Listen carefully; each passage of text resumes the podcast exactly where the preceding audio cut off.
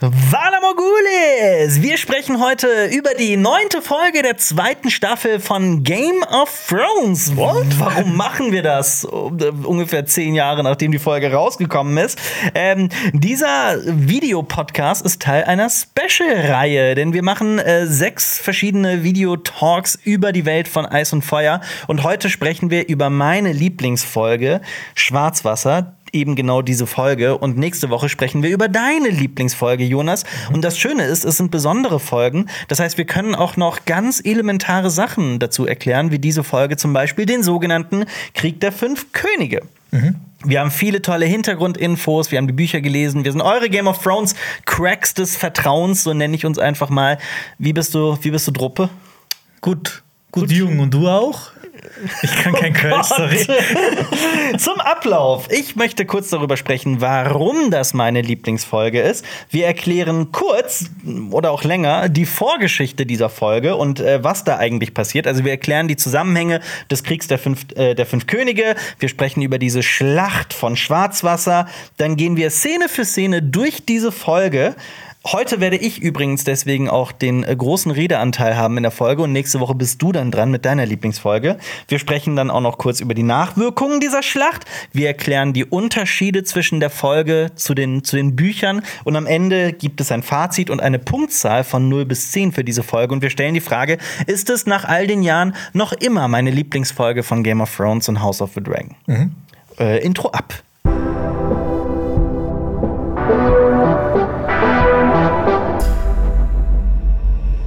Natürlich eine Spoilerwarnung. Game of Thrones, dass man das gesehen hat, das Wissen setzen wir auf jeden Fall voraus. Genauso, ja gut, House of the Dragon heute mal nicht. Das heißt, wenn ihr House of the genau. Dragon nicht gesehen habt, könnt ihr trotzdem diese Folge gucken und, oder hören. Wir spoilern auch nichts zu House of the Dragon. Ähm, und Buchwissen setzen wir auch nicht voraus. Und nächste Woche Mittwoch geht's dann weiter mit dir. Äh, abonniert Cinema Strikes Back, dann verpasst das nie, dann verpasst ihr das auch nicht. Und guckt gerne die Folge, diese Folge, Staffel 2, Folge 9, gerne mit uns parallel auf Wow oder guckt sie euch vorher an. Wow oder auf Sky. Oder auf Blu-ray. Oder auf Blu-ray. Ähm, wir würden uns freuen. Ja, Jonas. Ähm, es ist ja meine Lieblingsfolge. Ich frag dich mal, bei dir hatte diese Folge nie das Potenzial, Lieblingsfolge zu werden? Äh, doch, auf jeden Fall. Also ich meine, als die zweite Staffel damals rauskam, mhm. war das bestimmt auch mit einer meiner Lieblingsfolgen. Mhm. Aber über die Jahre hat sich das natürlich geändert, weil ich meine, es kam noch die dritte Staffel und die vierte Staffel und die haben ja auch krasse Sachen gemacht. Nicht zu vergessen die letzten beiden Folgen der sechsten Staffel. Zum Beispiel. Oder die letzte Staffel, äh, die letzte Folge der achten Staffel, die war ja auch großartig. Nicht. Die schlecht bewertetste auf IMDb. Ja, aber wo du gerade bei IMDb bist, die, äh, ich glaube, äh, Staffel 6, Folge 10. Ne, ich habe gerade den Namen vergessen, aber das ist das, wo Cersei. Winter. Genau, Winds of Winter ist auf Platz 1 der bestbewertetsten Game of Thrones Folgen mit 9,9. Ja. Aber ähm, diese Folge hier ist bei 9,6 und man könnte meinen, das ist ein extrem hoher Wert, ist es auch.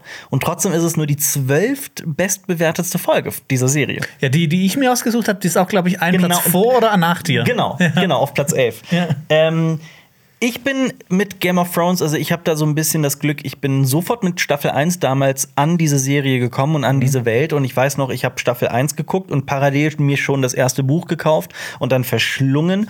Ähm, damals war das noch so eine ganz seltene Ausgabe, die ich weiß auch nicht mehr genau, wo, es die gibt. Und es war auch zum Beispiel, das war Deutsch, die Herren von Winterfell, aber die ähm, Namen, wie in den späteren Editionen, in späteren Neuübersetzungen, wurden nicht übersetzt. Also da war es wirklich noch Jon Snow und äh, Night Night's Watch und das weiß ich nicht alles. Irgendwann hat der Verlag dann den falschen Weg eingeschlagen, das alles übersetzt. Meiner Meinung und, nach. Und hat uns unser Leben auch schwieriger gemacht. Also, absolut. Also das mit den Namen wurde einfach unheimlich schwierig, die jetzt auf Deutsch und auf Englisch irgendwie hinzubekommen. Und ich meine, bei sowas wie Jon Snow und Jon Schnee ist es ja noch irgendwie machbar, aber dann kommen so Sachen wie Moat Kalen ist dann Meidengraben mhm. ähm, und all sowas. Und ja, also ich finde auch so, also keine Ahnung, bei so, so, anderen Sachen übersetzt man die Namen doch auch nicht. James Bond ist doch auch nicht Jürgen Fessel. Oder, oder Percy Jackson ist auch nicht Percival Jackson oder sowas. Ich weiß es nicht. Ich bin da, ich bin da. Okay. ich bin da ein bisschen skeptisch. Ähm, Blackwater heißt die Folge, ne? Blackwater heißt die Folge. Also die Folge hat mir damals wirklich die äh, Schuhe ausgezogen. Mhm. Also wenn, ich habe mir auch überlegt, diese Folge kam so mitten in meiner Verliebtheitsphase zu Game of Thrones. Ähm, wenn das, also wenn unsere Liebe zu Game of Thrones irgendwie eine Ehe wäre oder eine, eine, eine Romanze in irgendeiner Form, dann ähm, war ich definitiv so Staffel 1, Staffel 2 war so meine ganz große Verliebtheitsphase. Mhm. Und diese Folge hat das auf jeden Fall noch mal befeuert. Ähm, so spätestens ab Staffel 5 gab es dann halt mal so Ups und Downs, mhm. als Down natürlich irgendwie Dorne zu benennen. Mit Staffel 8 gab es dann eine echte Beziehungspause, wo ich dann wirklich gesagt habe, so, das war's. Nee, das war ein richtiger Ehekrach. Das war ein Ehekrach, das war ein Rosenkrieg. Ja. Ähm, ja, aber jetzt der zweite Versuch quasi, der, das Wiederaufflammen der Liebe mit House of the Dragon, auf mhm. jeden Fall, und Feuer und Blut, dem Buch. Ähm, aber diese Folge hat mir damals komplett die Schuhe ausgezogen, weil das gerade auch so in einer Zeit kam, wo Schlachten, ich meine, diese, diese gesamte Folge ist ja eine Schlacht. Wir sprechen gleich über sie, was passiert und wie geht's dahin. Aber es geht darum, dass Stannis ähm, Königsmund angreift mit seiner Flotte. Ähm, und ich weiß noch, damals waren diese Schlachten keine Selbstverständlichkeit. Die Budgets waren zu gering. In der ersten Folge, in der ersten Staffel gab es ja die Schlacht am grünen Arm, ja. Battle of the Green Fork, wo äh, Tyrion einfach die Axt an den Kopf bekommen hat und dann die Schlacht so übersprungen wurde, was ja, ja auch clever und witzig ist. Ja, ist ja, ist ja ganz, ganz gut gelöst, ne? statt ja. irgendwie so eine Schlacht so half-assed so ja, so zu zeigen. halbarschig, ja. Ja, dann sieht es irgendwie toll aus, das, das irgendwie zu kaschieren. Einfach so finde ich echt Genial eigentlich. Und jetzt kam diese Folge ja. und alles wurde gezeigt und wir haben eine echte Schlacht. Ich habe sie damals immer und immer wieder geguckt und ich meine das wirklich. Ich weiß noch, in der ersten Woche, in der diese Folge erschien, habe ich sie, glaube ich, jeden Abend einmal geguckt. Ach, geil. Weil die mich so geflasht hat. Und ich glaube jetzt wirklich, dass ich diese Folge mindestens zehnmal gesehen habe. Okay, nicht schlecht. Also, ne, allein diese diese siebenmal damals und ich habe die über die Jahre immer wieder mal so reingeguckt und dann so die letzten Jahre hat das aufgehört, aber jetzt äh, ähm, halt für heute auch wieder zweimal. Also ich muss sie wirklich mindestens zehnmal gesehen haben ähm, und freue mich darauf, heute die Leute daran äh, teilhaben zu lassen an dieser Leidenschaft äh, zu dieser Folge zu Game of Thrones. Ähm, Blackwater heißt sie, Schwarzwasser auf Deutsch. Ähm, es ist die erste Folge in der gesamten Serie, die komplett an einem Ort spielt, nämlich in Königsmund. Ähm, Fun Fact: In den Büchern spielt diese Folge auch größtenteils irgendwie zu den frühen Morgenstunden, also über einen längeren Zeitraum. Hier ist ja wirklich alles nachts. Mhm. Ähm, Fun Fact Nummer zwei: ja. Das war die teuerste Folge bis dato. Bis dahin, ja. Und äh, Fun Fact Nummer drei: ja. ähm, Es gibt einen Unterschied von Schwarzwasser also es gibt, äh, es gibt da mehrere Schwarzwasser. Es gibt einerseits mhm. die Schwarzwasserbucht ja, und den Schwarzwasserfluss. Ja. Also der dann quasi so in die Bucht reinmündet. Ja. Und in den Büchern mhm. spielt das halt hauptsächlich auf diesem Fluss. Ja. Und in der Serie gibt es den halt jetzt nicht so wirklich. Da ist das einfach die ja. Bucht. Vor allem, ich meine, ich wollte es nachher erst erzählen, wenn dann äh, Tyrion dieses, dieses Manöver mit den, mit den, also wenn das mit den Schiffen passiert, die verbrennen und dann so ineinander krachen, dann gibt es ja diese Schiffsbrücke und es wird sehr, sehr viel auf dieser Schiffsbrücke gekämpft. Also aus so einer Brücke, aus so einem Steg aus Schiffen und äh, ist natürlich optisch irgendwie was ganz anderes. Das haben die hier leider nicht umgesetzt, aber trotzdem geil. Mhm. Ähm, Regie geführt hat ein gewisser Neil Marshall. Ähm, lustigerweise, freitags wurde er angerufen, montags ist er eingesprungen, weil der Regisseur, der eigentlich geplant war für diese Folge, irgendwie aus persönlichen Gründen dann doch nicht konnte. Weiß man, welcher Regisseur da gemeint ist? Nee, aber es war irgendwelche bekannt, ne? familiären Angelegenheiten, warum genau. er dann nicht machen Irgendwas ist passiert. Und äh, Neil Marshall hat dann noch, das hast du mir eben noch erzählt, dann übers Wochenende noch die erste Staffel geguckt. Ja, weil er gar nichts gesehen hatte dazu. Ja. Also das ist ein, so ein Typ, der eigentlich nichts wusste von Game of Thrones, hat dann einfach ja. eine der besten Folgen überall inszeniert. Auf jeden Und Fall. Er ist auch mit dran schuld, sag ich mal, dass die so ist, wie sie ist, weil ähm, ihm, ist auch zu verdanken, dass so viele Sachen einfach äh, mit praktischen Effekten umgesetzt ja. wurden. Ähm, und genau, der David Benioff und George R. R. Martin haben sich dann halt für ihn ausgesprochen, weil die halt auch Fans sind, zum Beispiel von The Descent. The Descent, genau, ja. das war, glaube ich, der ganz große Grund.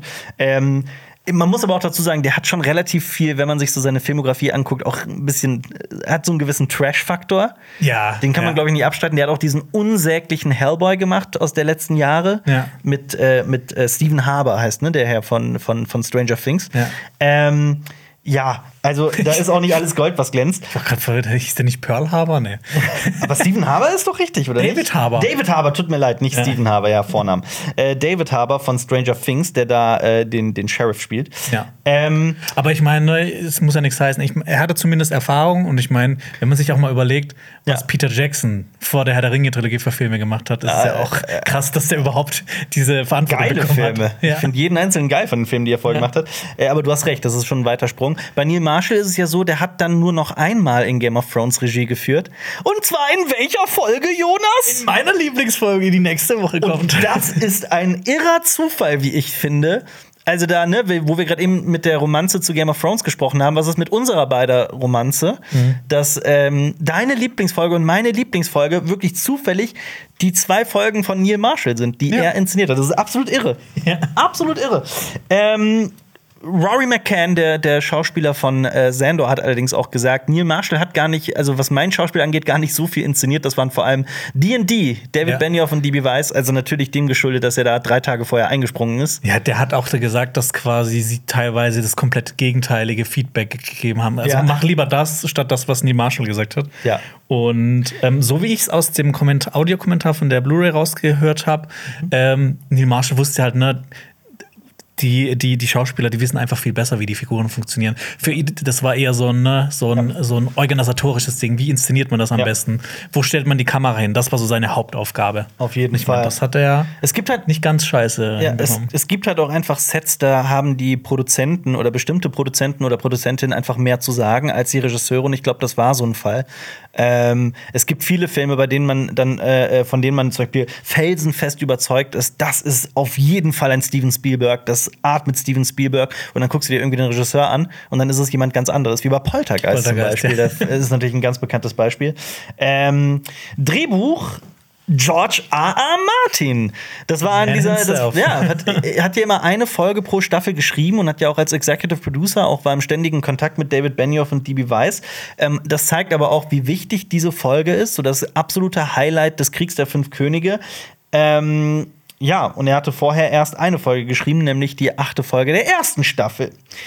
Leiten wir doch mal in diese Geschichte ein. Ich sprach jetzt schon mehrmals über den Krieg der fünf Könige, über den sogenannten Clash of Kings, wie das zweite Buch heißt, ne, von äh, A Song of Ice and Fire. Mhm. Warum rede ich so komisch? Ich weiß es auch nicht. Aber da liegt's, ich sehe es. Nee, weil ich sage das so komisch, weil alle, die gerade mit Bild zugucken auf YouTube, sehen, dass wir das Buch extra mitgebracht haben. Wir können auch lesen.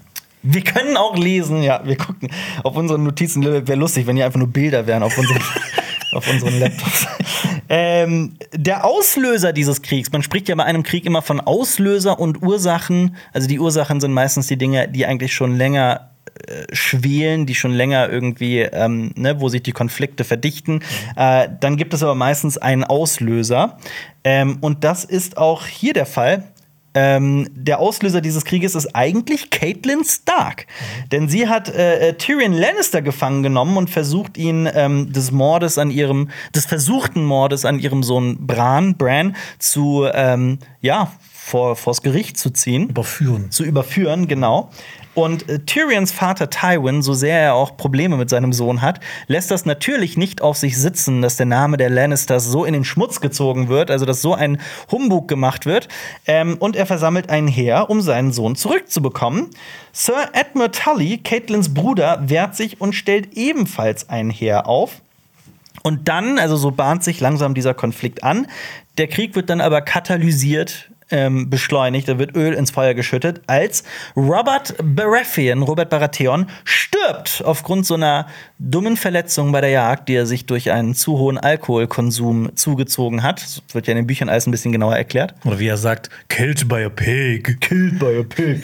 da gibt es auch diese berühmte Verschwörungstheorie, dass äh, Cersei Lancel, den Mundschenk von äh, ähm, Robert Baratheon, irgendwie dazu animiert hat, ihm mehr Alkohol zu geben, damit er sich verletzt und stirbt. Ja. Oder dass Bran in das Wildschwein gewalkt ist und dann Robert Baratheon Ganz genau. Äh, Robert ernennt dann eigentlich Eddard Stark zum König, bis sein ältester Sohn Joffrey alt genug ist. In den Büchern das ist auch ein interessanter Side-Fact, ändert Eddard die Worte von Robert in, in Stannis um. Also nicht, dass Joffrey auf ihn folgt, sondern Eddard, weil Eddard ja checkt, weil er Bücher auch, weil er auch lesen kann, dass Joffrey ähm, wahrscheinlich nicht das echte, wahre Kind von äh, Robert ist. Ähm, ja, und der Rest ist ja Geschichte. Wir wissen es, Eddard Stark wird dann von Peter Baelish verraten und festgenommen. Ähm, dem damaligen Meister der Münze. Als Rob dann hört, dass sein Vater Eddard festgenommen wurde, stellt er ebenfalls ein Heer auf und es kommt zu etlichen Kämpfen in der Flusslande. Also so in der Geschichte der sieben Königslande ist es eigentlich immer funny. Also wenn man das irgendwie sich merken möchte, in der Flusslande wird einfach immer brutalst gekämpft. Da sollte man nicht hinziehen. Nee, auf keinen Fall. Also irgendwie ist es immer die Flusslande, die es erwischt. Ähm, ja, und wir wissen, Eddard Stark wird von König Joffrey dann hingerichtet. Königin Cersei fürchtet allerdings Stannis Baratheon und will eigentlich Frieden zwischen den Starks und den Lannisters, weil sie weiß, dass das problematisch werden könnte. Joffrey macht ja mit der Hinrichtung aber einen Strich durch die Rechnung und sorgt für das größtmögliche Chaos. Und dann, deswegen heißt es auch Krieg der fünf Könige, gibt es fünf Männer, die selber den Anspruch stellen, dass sie der König sind. Und die werde ich jetzt aufzählen. Wir haben zum Beispiel König Joffrey, den König auf dem eisernen Thron. Wir haben Stannis Baratheon, den König der Meerenge, wie ich ihn mal nenne, hockt da auf Drachenstein und äh, sieht sich als den wahren Thronfolger. Dann gibt es meinen persönlichen Favorite, ich liebe ihn, Renly Baratheon. Ach echt? Ich mag Renly Baratheon total gerne. Das Lustigste ist, der hat eigentlich den mit Abstand geringsten Thronanspruch ja. als jüngster Bruder von, von Robert. Einfach der aber, sympathischste. Aber der sympathischste auf jeden Fall. Der König von Rosengarten, der sehr close ist mit den Tyrells.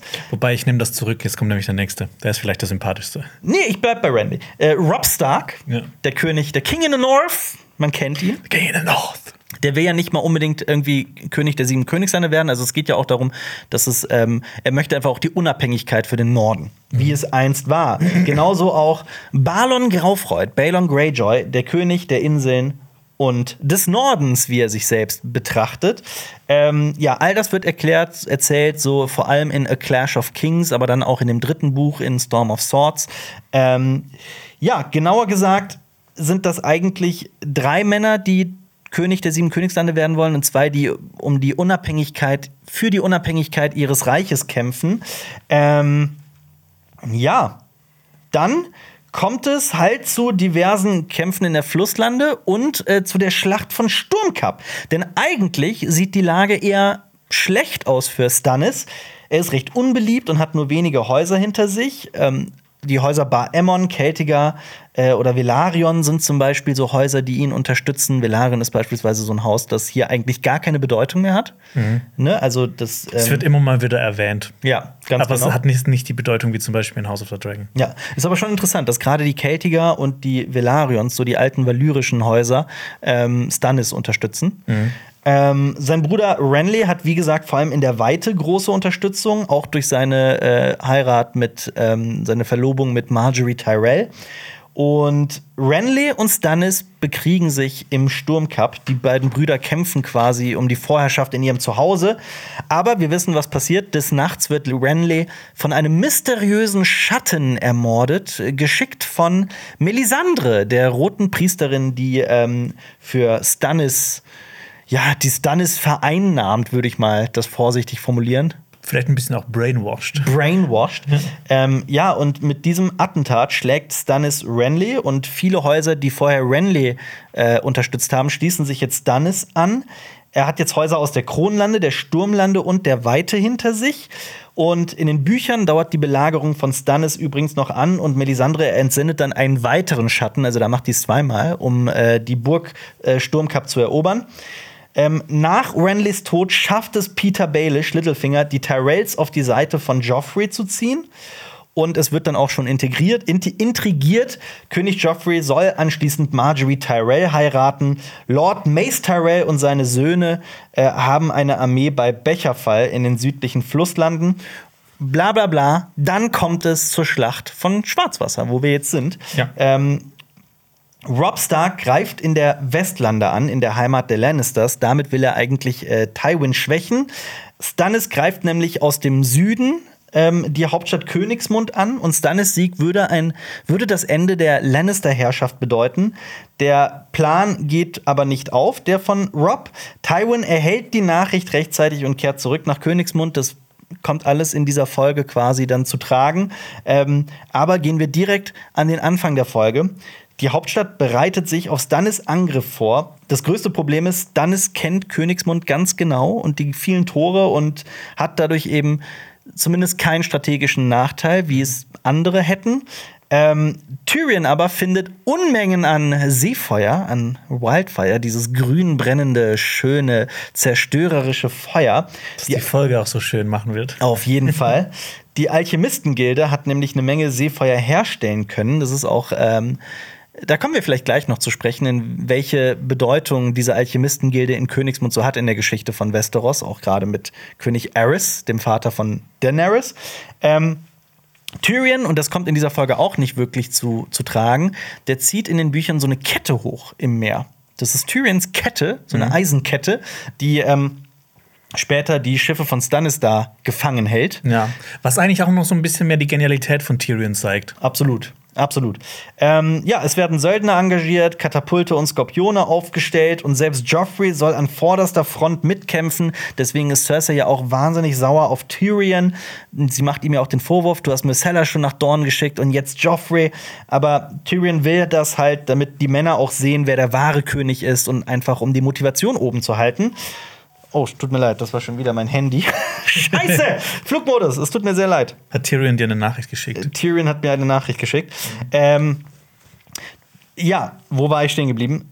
Später wird erklärt, Stannis ist im Vorteil, der hat eigentlich die, die Hoheit. Hier in der Serie wird gesagt, er hat zehnmal so viele Schiffe und fünfmal so viele Fußsoldaten. Ob diese Zahlen stimmen, darüber sprechen wir gleich auch. Stannis greift dann auf einer Flotte ja, vom Schwarzwasser aus in der Schwarzwasserbucht an. Mit dabei seine neu ernannte Hand Davos Seewert, der Zwiebelritter, gleich mehr zu ihm. Und er hat sogar, Davos hat sogar einen alten Bekannten mitgebracht, Salador San, ein Pirat aus Liss, der sich selbst zum Fürst der Meerenge benennt. Und wir starten in die Folge, würde ich vorschlagen. Ja. Das war jetzt sehr viel Vorgeplänkel zu dieser Folge, aber das ist eben dieser Krieg der fünf Könige. Und ich glaube, es ist wichtig, das zu wissen, wenn wir jetzt in diese Folgenbesprechung hineingehen. Auf jeden Fall, dass man so noch so ein kleines Recap hat, dass man jetzt nicht hier so ja. aus der Kalten erwischt wird. Genau. Ich habe ähm, dir auch ein HBO Fun Fact. Oh, sehr schön. Natürlich.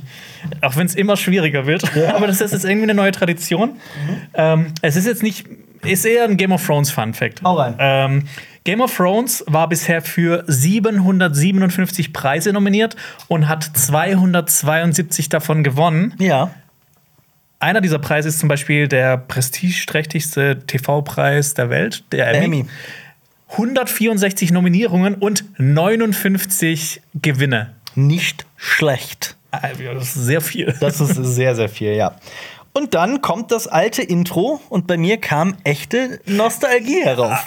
bei mir auch. Ja. Also wir haben ja schon ganz viel drüber gesprochen, aber so schön das House of the Dragon Intro ist, das kann einfach nicht mit diesem nee, hier mithalten. Ab, bin ich voll ja. deiner Meinung. Und ähm, ich habe das jetzt auch schon sehr, sehr lange nicht mehr gesehen und mir, sind, äh, mir ist eine Sache aufgefallen, was mich so ein bisschen gewundert hat. Mhm. Ähm, Warum haben zum Beispiel Pike, Winterfell und die Mauer so Soundeffekte, wenn da mhm. Sachen passieren, ja. aber Königsmund zum nicht. Beispiel gar keins. Oh, ist mir nicht aufgefallen, kann ich dir nicht sagen. Müsste ich noch mal reingucken. Ja. Für die nächste Woche werde ich da auf jeden Fall mal reinschauen, ja, wenn wir da eine Lieblingsfolge besprechen. Auch wunder, dass es so ruhig ist da. Also eigentlich zeigt das Intro ja auch, wir fahren ja über die, über die Weltkarte und wir sehen ja immer, wo wir uns in der Folge befinden. Und tatsächlich starten wir auch in Königsmund, in King's Landing, wo die ganze Folge spielen wird. Dann geht es aber ab zu Orten, in denen Figuren sich vielleicht gerade befinden, aber die eigentlich ne, in dieser Folge nicht vorkommen, wie Harrenhal und von Pike über Winterfell und die Mauer bis nach Carf, denn auch das will ich gerade noch erwähnt haben. Da ist gerade Daenerys in Carf. Sie hat ihre Drachen zur Welt gebracht und ihr Kalasar verloren durch den Tod von Khal Drogo. Sie reist durch die rote Wüste, sucht Unterstützer und in Carf werden sogar ihre Drachen gestohlen. Da schlachtet sie die 13 ab und schließt ein Bündnis mit Xarux Daxos. Ja. Das nur gerade zur Vollständigkeit halber, aber sie wird in dieser Folge keine Rolle mehr spielen. Und ja, ich bin voll bei dir. Dieses Intro ist besser, auch meiner Meinung nach, als das von House of the Dragon. Aber ich mhm. möchte gar nicht auf das Intro von House of the Dragon äh, jetzt irgendwie schießen. Ja. Ähm, aber ja, also stell dir mal vor, wie dieses Intro gewesen wäre, wenn man die Städtenamen nicht eingeblendet hätte. Dann hätten, glaube ich, auch viele so Casual-Zuschauer und Zuschauerinnen gar keinen Plan gehabt, was passiert. Und das ist ja so der Fall bei House of the ja, Dragon. Ich meine, du müsstest ja die Karte auswendig kennen, um das dann zu wissen. Ja, oder ja. zumindest, ja, stimmt eigentlich, ja. Ähm, du musst ja den Stammbaum von, von den Targaryens kennen, um das Intro von House of the Dragon zu verstehen. Also, Ja, das stimmt auch. das ist schon, ich, ich kenne wirklich viele Leute, die mich dann irgendwie nach der zweiten Folge von House of the Dragon so angeschrieben haben, so, ey, kannst du mir das Intro erklären? So, ich habe da nichts kapiert. Dazu müssen wir eigentlich auch mal ein Video machen. So das, Das House of Intro Dragon erklärt. Intro komplett erklärt. Ja, wir können natürlich einfach unseren, unseren Podcast damals einfach da die Stelle rausschneiden und Ja. Ja.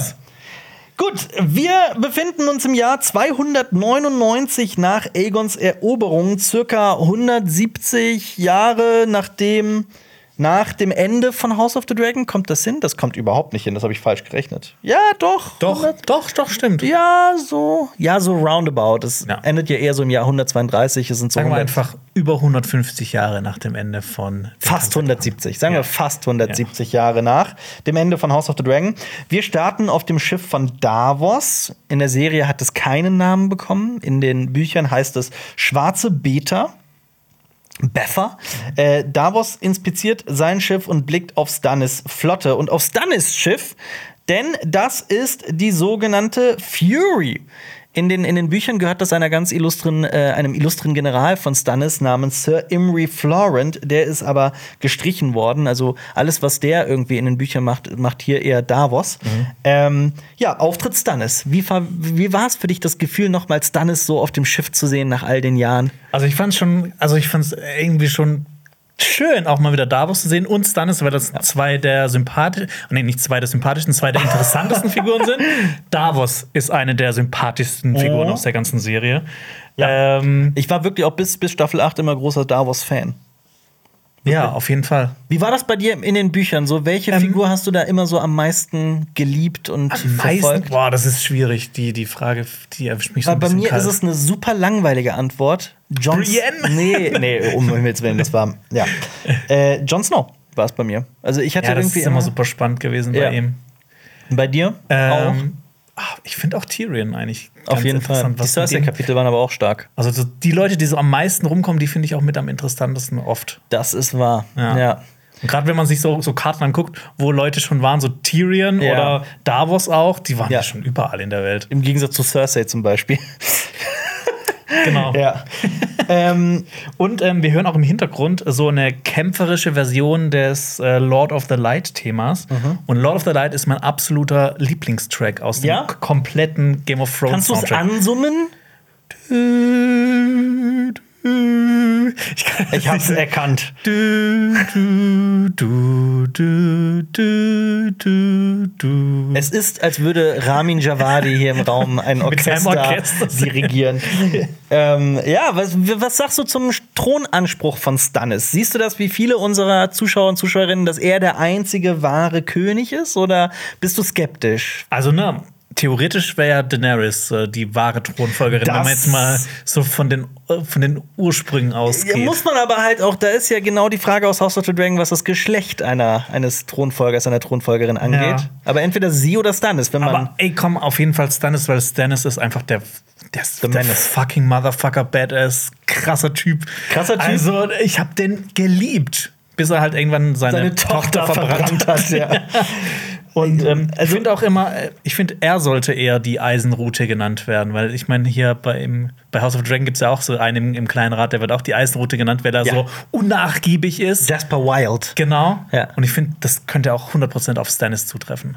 Das stimmt, aber er ist auch ein religiöser Fanatiker, also das darf man ja auch nicht irgendwie außen vor lassen. Aber ich finde, das macht ihn halt auch so interessant, weil er einerseits Das ist immer eine interessante so, Figur, ja. weil er irgendwie immer so sehr äh, objektiv scheint und irgendwie so immer so ähm, Hart wie Stein hart, und so hart, aber fair. starr. Ja, so, äh, und irgendwie auch so ein Stur. bisschen introvertiert, aber Ja. andererseits folgt er halt dem roten Gott, der Feueropfer haben will. Ja. Aber das macht ihn ja einfach so interessant. Auf jeden Fall. Und vor allem sieht man halt auch hier den, den klaren ähm, Kontrast schon zwischen ihm und zum Beispiel König Joffrey, der sich halt in mehreren Szenen in die Hose macht und halt so äh, äh, laute Sprüche bringt von wegen, oh, meine Feinde dürfen das Blut von meinem Schwert küssen und sowas. Ja. Während Stannis halt wirklich äh, damit, also ne, die vorderste Spitze ist und vorausgeht. Der hat schon im, äh, in Roberts Rebellion hat er ja schon, Ja. der weiß, wie man Krieg führt, der weiß, wie man Schlachten gewinnt. Der hat Drachenstein eingenommen, Ja. eine Festung, die nie eingenommen wurde von irgendwem.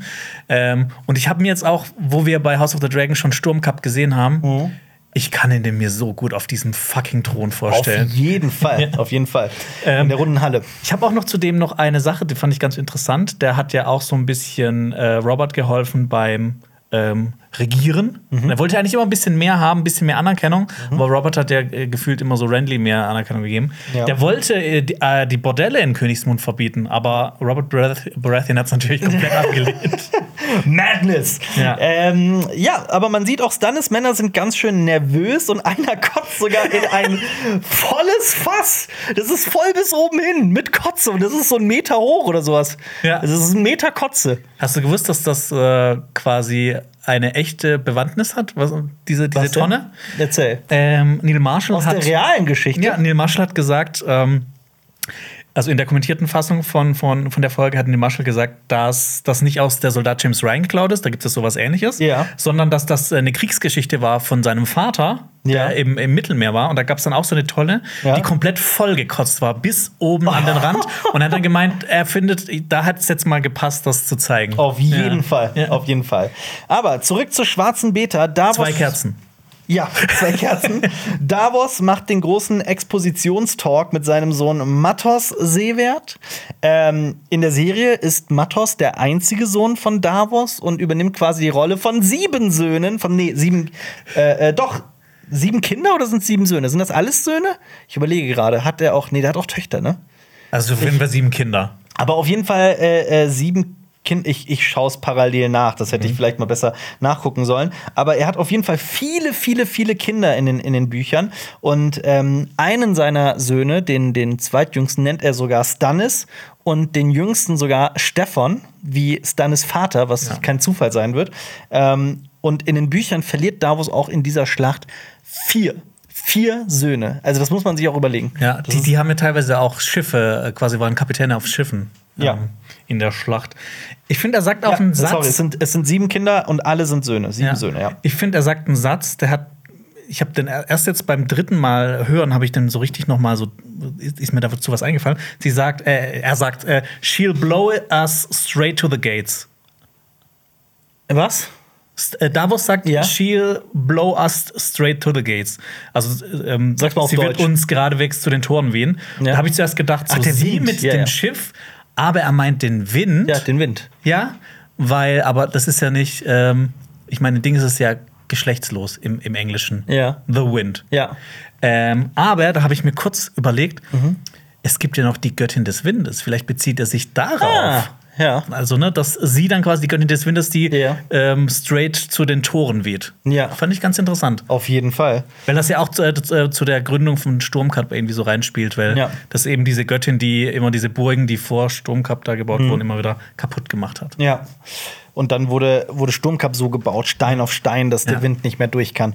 Und Ziemlich cool. Was ich auch witzig fand, ähm, Lena Headey hat einen kleinen Crush auf äh, Davos Seewert. Tatsächlich. Ja. Auf die Figur Davos oder den Schauspieler oder? Das ist ein bisschen beides, glaube Ah, ich. ja, absolut nachvollziehbar, kann ich verstehen. Deadbot. Ähm, Davos macht sich darüber lustig, dass er die königliche Flotte sonst immer umschiffen musste und jetzt greift er sie frontal an und da dachte ich mir, nutzen wir doch kurz die Zeit, um noch ein bisschen über Davos zu sprechen und seine, seinen Background. Ähm, er hat ja mit dem Haus Seaworth Seewert sein eigenes Haus gegründet, nachdem er zum Ritter geschlagen wurde. Sein Wappen ist eine Zwiebel auf schwarzem Hintergrund. Weil er mal ein Schmuggler war, schauen relativ viele Häuser auf ihn herab, aber er gilt als klug, als weiser Berater und äußerst ehrlich. Als Kind diente er einem gewissen Roro Uhoris, einem Pirat und Schmuggler aus äh, Tyrosch. Bei Roberts Rebellion ähm, wurde Stannis ja in, in Sturmkap belagert und drohte zu verhungern, weil denen die Ressourcen ausgingen. Und Davos schmuggelte Essen in die Burg und rettete alle. Und so konnte Stannis ausharren, bis die Rettung kam, bis Eddard kam mit seiner Armee, um die Burg zu befreien. Davos wurde damals als äh, Dank von Stannis zum Ritter geschlagen. Aber, Aber. aber, und es wäre halt nicht Stannis, wenn nicht ein Aber wäre. Davos musste für seine Verbrechen sühnen und sich die Fingerkuppen seiner linken Hand abschneiden. Aber, und das ist halt auch ein bisschen verrückt von Davos, der trägt sie um seinen Hals als Glücksbringer, um sich daran zu erinnern, wo er herkommt. Und das ist irgendwie Die wahnsinnig wahnsinnig. stinken. Ich habe keine Das Ahnung. ist so irgendwie so eingelegt oder so getrocknet oder so. Ich habe keine Ahnung, aber es ist, Kopf oder sowas. das kann sein, ich weiß es nicht. Ich habe nie über den Geruch dessen nachgedacht. Voll das Ekel. Aber stell dir mal vor, du und deine sechs Brüder äh, wollt zu Hause irgendwie was spielen mit Würfeln oder so und dann kommen deine Freunde vorbei und die finden und ihr müsst schämt euch dafür, dass euer, dass euer Vater seine Fingerkuppen um den Hals trägt. Das ist ein weirdes Szenario. Auf jeden Fall. ähm, ja, während äh, Davos an die Sieben glaubt und äh, ne, über die Sieben spricht, ist sein Sohn Matos bereits komplett Melisandre und ihren Worten verfallen, dem Herrn des Lichts Relor, wie viele andere in Stannis Lager. Ja. Es wirkt das so ein bisschen, als ob, als ob der so ein Typ ist, der in so eine Sekte abgerutscht Auf ist. jeden Fall, Ja. wie später auch Lancel zum Beispiel äh, Ja. auf der anderen Seite. Ja. Und Stannis sagt, äh, diese Mauern wurden noch nie durchbrochen. Ähm, ja, und wir sehen, dass, äh, dass ne, also wir erwarten, die Spannung wird aufgebaut, wir erwarten eine große Schlacht und die werden wir auch bekommen. Ja. Aber erstmal gehen wir in den Roten Bergfried hinein, in Tyrions Gemach. Schön den Halfman wieder zu sehen. Tyrion liegt im Bett mit Shay, umgeben von 16 Kerzen. Ist diesmal auch gezählt? Oder waren dir das schon. Ja, kamst du auch auf 16, 16? ja, ja. siehst du? Ich habe jetzt, ich hab in, in zwei Szenen habe ich jetzt mal so gecross-checkt, um das mal so gucken, ob das stimmt. Aber Mhm. Ja. ja, Ne? gute Arbeit. Dankeschön. ähm, Tyrion kann nicht schlafen, seine Augen sind äh, weit offen.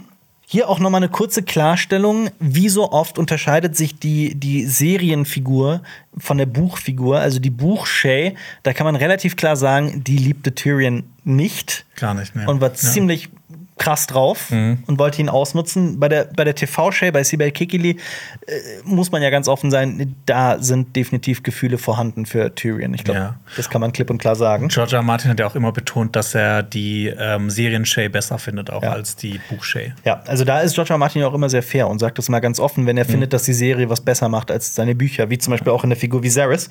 Ähm, es ist auf jeden Fall, Shay ist hier eine menschlichere, nachvollziehbare, emotion emotionalere, vielschichtigere Figur als in den Büchern. Mit der man auch eher dann mitfiebert. Also, Auf ich meine, das ist dann Fall. auch ein Vorteil. Ja. ja, es kommt zu emotionalen Momenten zwischen den beiden. Tyrion gibt zu, dass er Angst hat. Stannis würde nämlich jeden Lannister, den er findet, verbrennen. Ähm, ja, es ist die Ruhe vor dem Sturm, könnte man sagen. So, ja. Und Shay sagt ja auch so was, ne, da- dass das ähm, hier, ähm, dass sie für ihn jetzt die Nacht macht, als ob es die letzte Nacht seines Lebens wäre. Ja. Das spielt ja auch auf diese Schlacht an, die du vorhin schon erwähnt hast, die Schlacht am grünen Arm, Mhm. äh, wo Tyrion dann ausgenockt wurde. Das ist ja quasi noch mal so ein Callback dazu. Ja. Sollen wir wechseln in Cerseis Gemach? Ja. Erzmeister Pycelle, lang nicht mehr gesehen, spricht mit Cersei, lang nicht mehr gesehen. Ach, ein altes Wieder äh, ein Wiedersehen alter Bekannter war das für mich. Mhm. Ähm, ja, Cersei trinkt Wein und guckt aus dem Fenster, ihr größtes Hobby. Ja. Und äh, Pycelle kommt dazu. Und dann kommt ihr zweitgrößtes Hobby. Sie ist genervt von Leuten. Die Ich ist genervt von Ich Leuten, finde es ja. so schön, wie Lena Headey das spielen kann, wie Auf sie einfach Fall. genervt ist von jedem. Ja, wirklich. Äh, ja. Und jetzt, jetzt kommt wieder so eine kleine Sache. Man sieht ja so ein bisschen so einen Vorhang, der vor ähm, Cersei flattert im Wind. Ja. Wenn man ganz genau aufpasst. Und das, das hat auch eine Bewandtnis. Erzähl. Neil Marsh hat gesagt, das war so sein artsy-Element, was er in die Folge reinbringen wollte. Dass drinnen passiert, was draußen passiert. Das ist quasi dieser Wind, der die Ja. Flotte äh, nach Königsmund Ah, bringt. schön. Ja. Schönes Detail. Ja. Sehr schön. Fand ich auch schön. Auf jeden Fall. Ich wollte noch so einen kleinen Exkurs machen zu Meister Pycelle, soll ich? Ein kleiner Exkurs zu Wein trinken. Zu Wind. äh, Pycelle war etwa 40 Jahre lang AIDS Erzmeister, war immer AIDS-Meister. AIDS-Meister? AIDS-Meister. What the fuck? Das ist ein AIDS-Meister. Er war immer großer Fan von Tywin Lannister und es war auch Pycelle, der in Roberts Re Rebellion den irren König Aerys dazu brachte, die Tore für Tywin zu öffnen. Mhm. Weil Tywin ja dann kam mit seiner, mit seiner Armee und dann in äh, Königsmund einritt, während Jamie dann auch Aerys erstach. Mhm. Ähm, ja, damit verhinderte Pycelle mit auch, dass Aerys irgendwie ganz Königsmund brennen ließ, wobei das vielleicht eher Jamie zuteil wird, diese Ehre. Ähm, wie wir erfahren, spielt er gerne nur, also Pycelle, diesen weisen, Ja. gebrechlichen Meister. Ich habe ihn mal den Meister der wehenden Fähnchen genannt, weil Ja. er immer sein Fähnchen in den Wind hängt. Auf jeden Fall. Aber irgendwie habe ich auch ihn ein bisschen vermisst. Ja. Ich auch, auf Ja. jeden Fall. Nee, ist eine toll gespielte Figur und ich mag ihn sehr. Und es war so wie Meister Luwin. Das ist so, da kommt bei mir einfach Nostalgie auf, wenn man Ja. solche Figuren sieht. Oder ich habe auch, ich habe natürlich noch ein paar Folgen aus der, also ein paar Momente aus ähm, der ersten Staffel und so weiter nachgeguckt, um mir das nochmal alles irgendwie ins Gedächtnis zu holen. Und äh, da war ich, ich hatte so einen richtig krassen Nostalgie-Moment, als ich Sir Roderick Cassell nochmal gesehen habe. Ja, weil der einfach nur in der ersten Staffel ist. Ja, ne? den Waffenmeister, nee, noch der ein bisschen länger, glaube ich. den Waffenmeister Ja. der, der Starks. Ähm, auch so eine Figur, an die ich einfach lange nicht mehr gedacht habe. Und das hat mich irgendwie sehr glücklich Ja, gemacht. das gibt eigentlich so viele Figuren, die man mochte, aber die zwischendurch dann einfach gestorben sind. Auf jeden Fall. Äh, und Pycelle bringt Cersei etwas, das sich nennt Nachtschattenessenz. Mhm. Ein häufiges Gift. Ein Tropfen beruhigt die Nerven, sagt Pycelle. Drei lassen dich schlafen. Und zehn, brauchen wir nicht zu beantworten. Ja.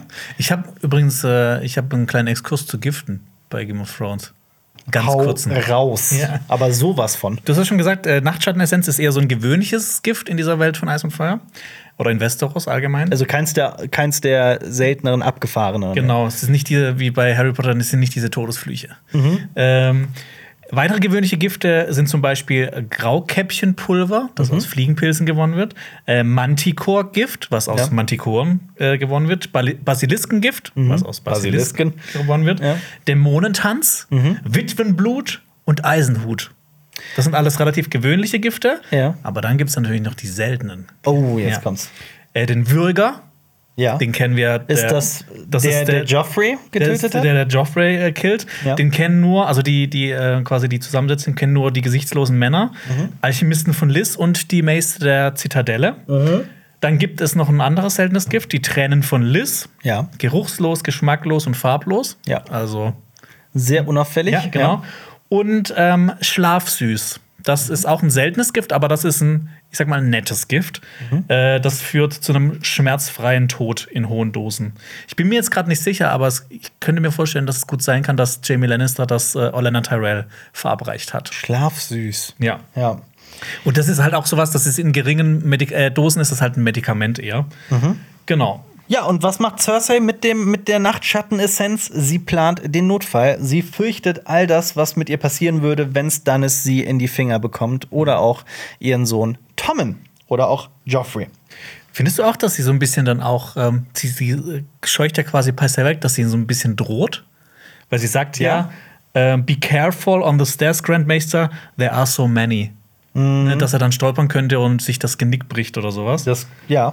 Ja, Nee, wenn er seine Nase halt in ihre Angelegenheiten Auf jeden steckt. Fall. Aber das ist ja auch wirklich dieses, ähm, dieses Motiv, das ich sehr liebe an The Song of Ice and Fire, diese kleine Geschichte, wie Cersei im Roten Bergfried aufgrund der ihrer Paranoia und ihres Wahns einfach immer immer verrückter wird und immer irrer wird. Das wird in den Büchern so sehr sehr subtil geschrieben dieser diese ne diese dieser Prozess und ich finde auch die Serie hat das bis hierhin irgendwie so sehr gekonnt hinbe hinbekommen. Ja. Von dieser lupenreinen tadellosen Königin, wie wir sie vielleicht in der ersten Staffel in der ersten Folge kennenlernen, hin zu dem Wahnsinn, den sie jetzt schon hier in sich trägt. Ich meine, du siehst das ja, äh, siehst das ja direkt am Anfang von dieser Szene, wie sie halt wieder, also die, die, die fängt ja auch über die Staffeln immer noch mehr an, noch mehr zu saufen und noch mehr. Ja. Also, das ist ja auch diese eine Sache, die sie ja so an ihrem Mann, an Robert gehasst hat, dass er so viel gesoffen hat. Ja. Und jetzt wird sie ja auch so Selber dazu. zur Säuferin, ja. ne, ich meine, das, da, wird dann auch sowas wie Selbsthass einfach ein bisschen größer. Auf jeden Fall. Ja.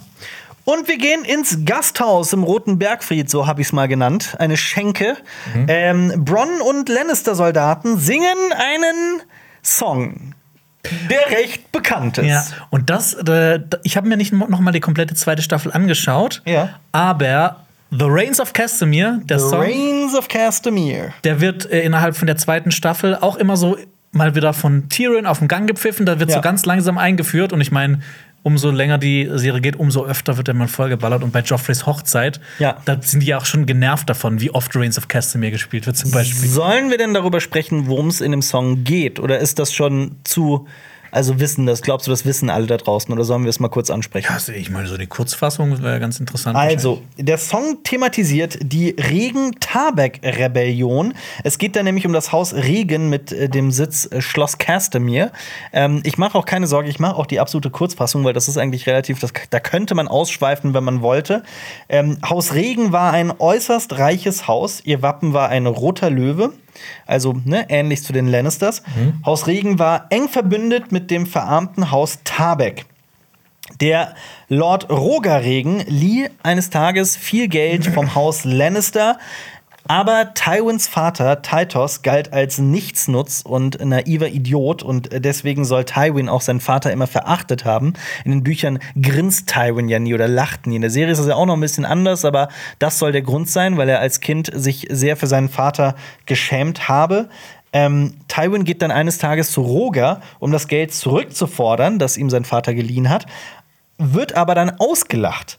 Haus Regen nimmt dann sogar zwei Lannister gefangen und lehnen sich ganz offen gegen das Haus Lannister auf, genauso wie die Tarbecks. Tywin zerschlägt dann erst das Haus Tarbeck und dann tut er etwas Unglaubliches mit Haus Regen. Etwas unglaublich Grausames. Etwas Grausames. Also problemlos zerschlägt er zuerst die Armee von Haus Regen. Das Haus Regen flüchtet dann in die Minen unter Castamere. Tywin lässt dann sämtliche Ausgänge verschließen und leitet einen Fluss in die Mine um, sodass alle Eingeschlossenen ertränkt werden. Also ich habe mir auch noch mal so notiert, was das für ein krasses Lied im Nachhinein ist. Ja. Das er machen lässt, quasi, ne, um zu zeigen, mit, mit äh, Haus Lannister ist nicht zu spaßen. Und Ja. wie, wie, was, was, wie grausam das eigentlich auch ist. Ja. Und ich meine, das sind ja auch Kinder reingeflüchtet und Frauen und was weiß ich alles, nicht nur Soldaten. Ja. Ja. Also, ne, es geht um die Macht und die Kompromisslosigkeit von Tywin Lannister. Und das äh, Lied hat natürlich auch ein Wortspiel, weil Haus Regen heißt auf Englisch Haus Rain. Und das ist mit The Rains of Castamere natürlich doppeldeutig, weil es sowohl um das Haus Rain, also die Rains, in, dem, in, in Castamere geht, aber auch um den Regen, der jetzt auf, die, auf die Burg Castamere fällt. Ach. Martin ist so ein toller Dude. Ja, und es gibt einen wunderschönen Satz in diesem Song. Nun fällt der Regen auf seine Halle und es ist niemand da, um ihn, den Regen, zu hören. Ja. Das, da kriegt man schon Gänsehaut. Also, das ist wirklich, das sind so die Momente, ähm, ja, das sind so einfach die Sachen, die mich äh, das Lied von Eis und Feuer lieben lassen. ja. Weißt du, was ich auch in dieser Szene geliebt habe? Was? Dass die auch so Den schicke, Hornbecher. so schicke Das Hornbecher sind haben wie wir. genau die, ne? Die sehen sich auf jeden Fall nicht, sehr ähnlich. ja. Also die, die wir hier haben. Ja. Ich habe wirklich mal geguckt. Also die sind wirklich auch gleich aufgebaut. Also die sind, ich glaube, wir haben da wirklich zufällig genau den, die gleichen gekauft. Wir haben die auch vom Set geklaut. Ja, genau. ähm, ja, aber ich fand es schon auffällig in dieser Szene bereits hier, wie oft auf die Soldaten geschnitten wird. Also man sieht wirklich immer wieder mal Soldaten, die irgendwie zu Bronn gucken und Mhm. die Reaktion von denen einfangen. Und das ist so eine Sache, die haben wir in House of the Dragon zum Beispiel gar nicht. Also da Hey, hin und wieder sieht man sowas, zum Beispiel bei dieser Ansprache von Damon oder äh, von, von, von Corliss. Ja. Aber also wirklich oft siehst du die nicht, ne? Aber du siehst halt hier immer wieder so, wie das Fußvolk auf die höher gestellten reagiert einfach Mhm. und das entweder feiert oder nicht. Aber es wird wirklich, also auch in der gesamten Folge, deutlich öfter, sehr, sehr oft immer wieder auf die Soldaten geschnitten, die halt Mhm. auch dann eine gewisse Mimik einnehmen sollten. Es gibt ja, hier wird ja immer so ein random Soldat äh, auf den Soldaten geschnitten, der immer wieder Mhm. darauf reagiert, was Bronn macht. Und das fand ich schon interessant. Weil das sind halt so die Momente, in denen halt auch irgendwie, finde ich, immer wieder kommentiert wird, wie de, also so, dass du dir halt auch vorstellen kannst, wie das Fußvolk darauf reagiert, was da die Adligen machen. Mhm. Das war so eine Sache, die habe ich bei der Staffelbesprechung, glaube ich, auch gesagt. Oder in unseren Folgenbesprechungen, ich weiß es nicht mehr, dass mir das so in House of the Dragon so ein bisschen gefehlt hat. Ja. So, das, so die Perspektive des, des Fußvolks. Sie ein bisschen zu doll auf die Tube gedrückt haben, vielleicht. Ja. Ja.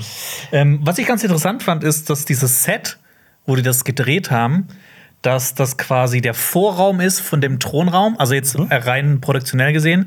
Das ist jetzt nicht im Vorraum von dem wirklichen Thronraum, Ja, ja, sondern klar. sie haben das in diesem Vorraum gedreht Ja. und haben da einfach noch so einen Baum und sowas aufgestellt. Was ich ganz interessant fand, Mhm. Ja. weil als der da reingeht, Ja. man, wenn, wenn ins Gasthaus reingeht, da ist da so ein Holzkrieger, der so Ja. gehängt ist. Ja.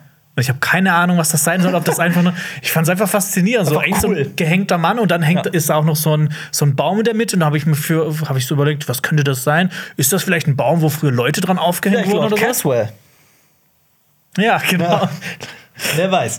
Ähm, und Bronn singt. Jerome Flynn, der Schauspieler von Bronn, singt und hat eine herzallerliebste Stimme. Weißt du, dass der Ja. auch in einer Band war? Ja, in einem Pop-Duo. In einem Popduo namens äh, Robson und Jerome. Robson and Jerome. Und die hatten sogar mal einen Nummer 1-Hit. Ja. Hast du dir mal Songs von denen angehört? Nee, gar nicht. Ich schon. Nee. Die sind. Ich habe ich hab mir von jemand anderem Songs angehört, da kommen wir aber später zu. Also Robson und Jerome ist so ein bisschen. Es ist schon sehr, also das ist schon, also ich will jetzt nicht schmierig sagen, aber schon so ein bisschen. Also so, so Popballaden, so sind, ja, das? so, So so. Kuschelrock 39, sowas. Mm, Ja, nee, das ist schon so sehr langsame, emotionale Musik. Also ich habe zwei Songs nur gehört, aber Ja. ähm, ja. Es gibt ja auch diesen Fun Fact, dass Jerome Flynn und Lena Headey ja mal zusammen waren, die sich an, an dem Set, hassen, ne? ja, dass sie sich hassen und am Set niemals gesehen haben. Ja. Ron wird von einer einer Prostituierten auf seinem Schoß gefragt, wobei ist es eine Prostituierte wahrscheinlich. Ja, Armeka heißt die. Ähm, Aneka? Armeka. Armeka, woher weißt du das? Ich habe bei IMDb in den Cast so. reingeschaut. Ähm, Bron wird gefragt, wie oft er sich schon die Nase gebrochen hat. Und er erzählt einmal mit fünf, einmal mit neun und so weiter. Ähm, wir haben sehr viel nackte Haut. Das war ja damals noch so dieses Classic äh, GOT-Ding, dass man sich während Dialogen auszieht oder dass da irgendwie gebumst wird oder sowas. Sexposition, Sexposition, wie man Ja. das so schön nannte. Und Ähm, ist dir die Kette von Armeka aufgefallen? Das war auch so ein random Ding, das mir einfach so ja. ich beim zweiten Mal aufgefallen ist. Ähm, das sieht aus, als ob das so goldene Hodensäcke sind. So, so, Was? so Anhänger, die sehen aus wie so goldene Hodensäcke. Okay. Was da passen würde, wenn sie prostituiert ist, vielleicht. Ja, das stimmt. Und dann kommt ein alter, ein weiterer alter Bekannter hinzu, nämlich dass die Schenke betritt niemand Geringeres als Sandor Clegane. Ja, Sandor Clegane. The Hound. Er ist äh, Teil der Königsgarde, seit äh, Joffrey Sir Barristan Selmy die lebende Legende abgesetzt hat. Ähm, man merkt auch, dass dieses Lannister-Bündnis nicht sehr eingeschworen ist, würde ich mal vorsichtig sagen. Also, dass die, dass die, also es, es gibt immer wieder so, die gucken sich so sehr skeptisch an, alle in dieser Schenke. Ja, also der ähm, Hund, der ist, also die Cleganes sind zwar Vasallen der Lannisters, aber Ja. Die haben ja auch einen Ruf. Auf ich meine. Sandor ist ja quasi noch so der, der Good Guy von den Clegane-Brüdern. Auf jeden Fall. Aber vor allem auch, äh, äh, er heißt ja auch Hund aus verschiedensten Gründen. Also einmal, weil er bissig ist wie ein Hund, aber auch, weil er ja sowas ist wie der, wie der, wie der Schoßhund von Joffrey. Jemand, der einfach tut, was, was, was Joffrey möchte. Natürlich der, sein Helm, er hat sich natürlich da auch einen Hund als Helm machen lassen. Und ähm, sein, das. Könntest du ja auch mal so einen Helm machen lassen, aber mit, mit, Mit Alfis. Alfie, mit. Alfies riesigen Ohren, sehr gerne, ja. Aber auch, weil das Wappen der Cleganes ja drei Hunde äh, zeigt. Mhm. Und Ich glaube, im Deutschen wird er auch Bluthund genannt. Bluthund. Ja. Und ich finde es auch sehr interessant, dass ähm, ähm, was hier mit Sandor gemacht wird. Also er hasst das Feuer ja, seit sein Bruder, der Berg, ihn als Kind verbrannt hat. Und jetzt kämpft er gegen Stannis Baratheon, der für den Herrn des für Relor kämpft, Mhm. für den Gott des Feuers und so. Mit dem flammenden Herz. Genau. Ja. Ähm, Ähm, ja. Ganz, ganz witzig ist, dass äh, Rory McCann, der Schauspieler von Sandor Clegane, Ja. mega nervö nervös war vor dieser Szene, Ja. weil er davor nicht so wirklich viel Dialog hatte und hier mal äh, relativ viel. Und Fun Fact: Ja. Der hat nicht nur einen Bruder namens Gregor, sondern der hat noch eine Schwester, die ist aber, die hat keinen Namen. Die wird nur irgendwann mal so irgendwann erwähnt. Sandor, nicht äh, der echte Rory McCann. Das wäre geil, wenn der wirklich auch einen Bruder namens Gregor Ja, hätte. genau. Das wäre lustig. Ja. Ähm, vier Kerzen Seine, übrigens. seine Schwester heißt Sandra. Sandra und Sandor. Ich finde auch, dass das Wappen der äh, Cleganes ein Das bisschen aussieht wie äh, das Wappen von Baden-Württemberg. Also vom Aufbau. Ich habe keine Ahnung, wie das Wappen von Baden-Württemberg aussieht, Jonas. Echt nicht? Das weißt du doch. Weißt du, wie jedes Wappen von allen 16 Bundesländern aussieht? nee, aber. Ähm, äh, das, aber du glaub, kommst das, sind, das ist auch so gelb und das hat so drei aber- Hirsche oder sowas, drei Löwen, sowas. Ja, es sind drei Löwen, ja. Ja. Drei schwarze Löwen mit roten Zungen. Ja, ich Ja, finde, das sieht auch so ähnlich aus wie das von den Cleganes. Du kommst aus Baden-Württemberg. Also, oh, du kennst das. Wie sieht das Wappen von Rheinland-Pfalz aus, Jonas? Von Rheinland-Pfalz? Ja. Äh, das ist ein. Das Wappen von Rheinland-Pfalz, das ist auf jeden Fall. Ja. Das ist ein, ein Baum und ein Füllhorn. Ein Baum und ein Föhn. Nee, das ist dreigeteilt. Das hat so ein rotes Kreuz, dann äh, ein Rad und auch einen Löwen mit roter Zunge. Aber einen goldenen Löwen. Ähm, Okay. Oder ist es. Nee, ja, gut. Ähm, Wo waren wir stehen geblieben? Sandor Clegane kommt. Sandor, Sandor ignoriert Bronn zuerst, obwohl Bronn ihm ein Getränk ausgeben möchte. Und dann wird Sandor irgendwie sehr kratzbürstig und sagt: Du magst das Trinken, das Saufen, das Ficken, aber das Töten, das Töten, das ist das Liebe. Ist ein weirder Dialog. Ja. Ähm, da sagt er, dass, dass, dass Sandor und also dass Bronn und er sich sehr ähneln. Nur, dass Bronn kleiner ist. Und es kommt tatsächlich fast zum Kampf. Und Bronn zieht sogar den Dolch, aber Glocken retten Bronn. Und ich habe mir die Frage gestellt, warum hasst Sandor Clegane denn Bronn so sehr? Weil das wurde bis dahin auch nirgendwie, also nie irgendwie angedeutet. Ja. Also laut DB Weiss, der hat das so erklärt, dass sie vor allem die Szene nur drin hatten, um den Konflikt zwischen deren, ihren beiden Bossen auch so ein bisschen darzustellen. Ja. Also, Okay. dass das halt vor allem ein Grund dafür ist, weil ich meine, so, wenn, wenn man das jetzt nicht weiß, könnte man sich vielleicht daraus erschließen, der Bluthund ist einfach so ein Typ, der fängt mit jedem Streit an. Der ist halt so jemand, der, der will unbedingt irgendwie Ja, äh, aber ich, Konflikt haben. ich glaube, da steckt noch mehr dahinter. Also, ich finde gerade Sandor ist ja, ich meine, er wird der Hund genannt und er ist ja, also ich glaube, bei ihm spielt Loyalität eigentlich bis dahin eine relativ große Rolle und er ist ja auch äh, Joffrey äußerst und den Lannisters sehr loyal. Während Bronn ja das genaue Gegenteil von Loyalität ist. Der ist ja Söldner durch und durch und der ist dem gegenüber loyal, der ihn bezahlt. Ja. Und ich könnte mir vorstellen, dass das Sandor irgendwie sauer aufstößt. Ähm, und ich glaube, er hasst es auch einfach, wenn Menschen nicht offen zugeben, dass sie das töten mögen, weil er da ja ganz anders ist. Und ich glaube, Sandor durchblickt Bronn so sehr schnell und so fort. ja. Aber das ist halt auch wieder so dieses Interessante, wenn du so viele Figuren hast, wenn du zwei völlige random Figuren so in den Raum steckst, wie reagieren die beiden aufeinander? Das finde ich irgendwie immer sehr faszinierend. Ja, das war ja auch so eine Sache, wo wir uns einfach auch teilweise gefreut haben, wo, keine Ahnung, wo, wo wir noch in der dritten Staffel waren und so uns überlegt haben, was wäre, wenn Stannis Baratheon mal auf Daenerys trifft? Was wäre das für eine, Genau, genau. für eine krasse Sache? Wenn John auf Daenerys trifft und so ein Scheiß. Ja, absolut. Die Soldaten eilen heraus zur Schlacht und Sandor und Bronn gönnen sich gemeinsam ein Getränk, also vielleicht BFFs at last. Glaubst du, die trinken? Was? Glaubst du, die trinken? Nicht? Warum? Ich weiß es nicht. Ich wollte mal wieder so eine Frage aufmachen, so eine. Die setzen sich da mal hin und prosten sich zu. Was sollen sie denn sonst machen? Oh, es wird geschnitten, man sieht es nicht. Äh, Fantheorie. Äh, Bronn vergiftet Sandor.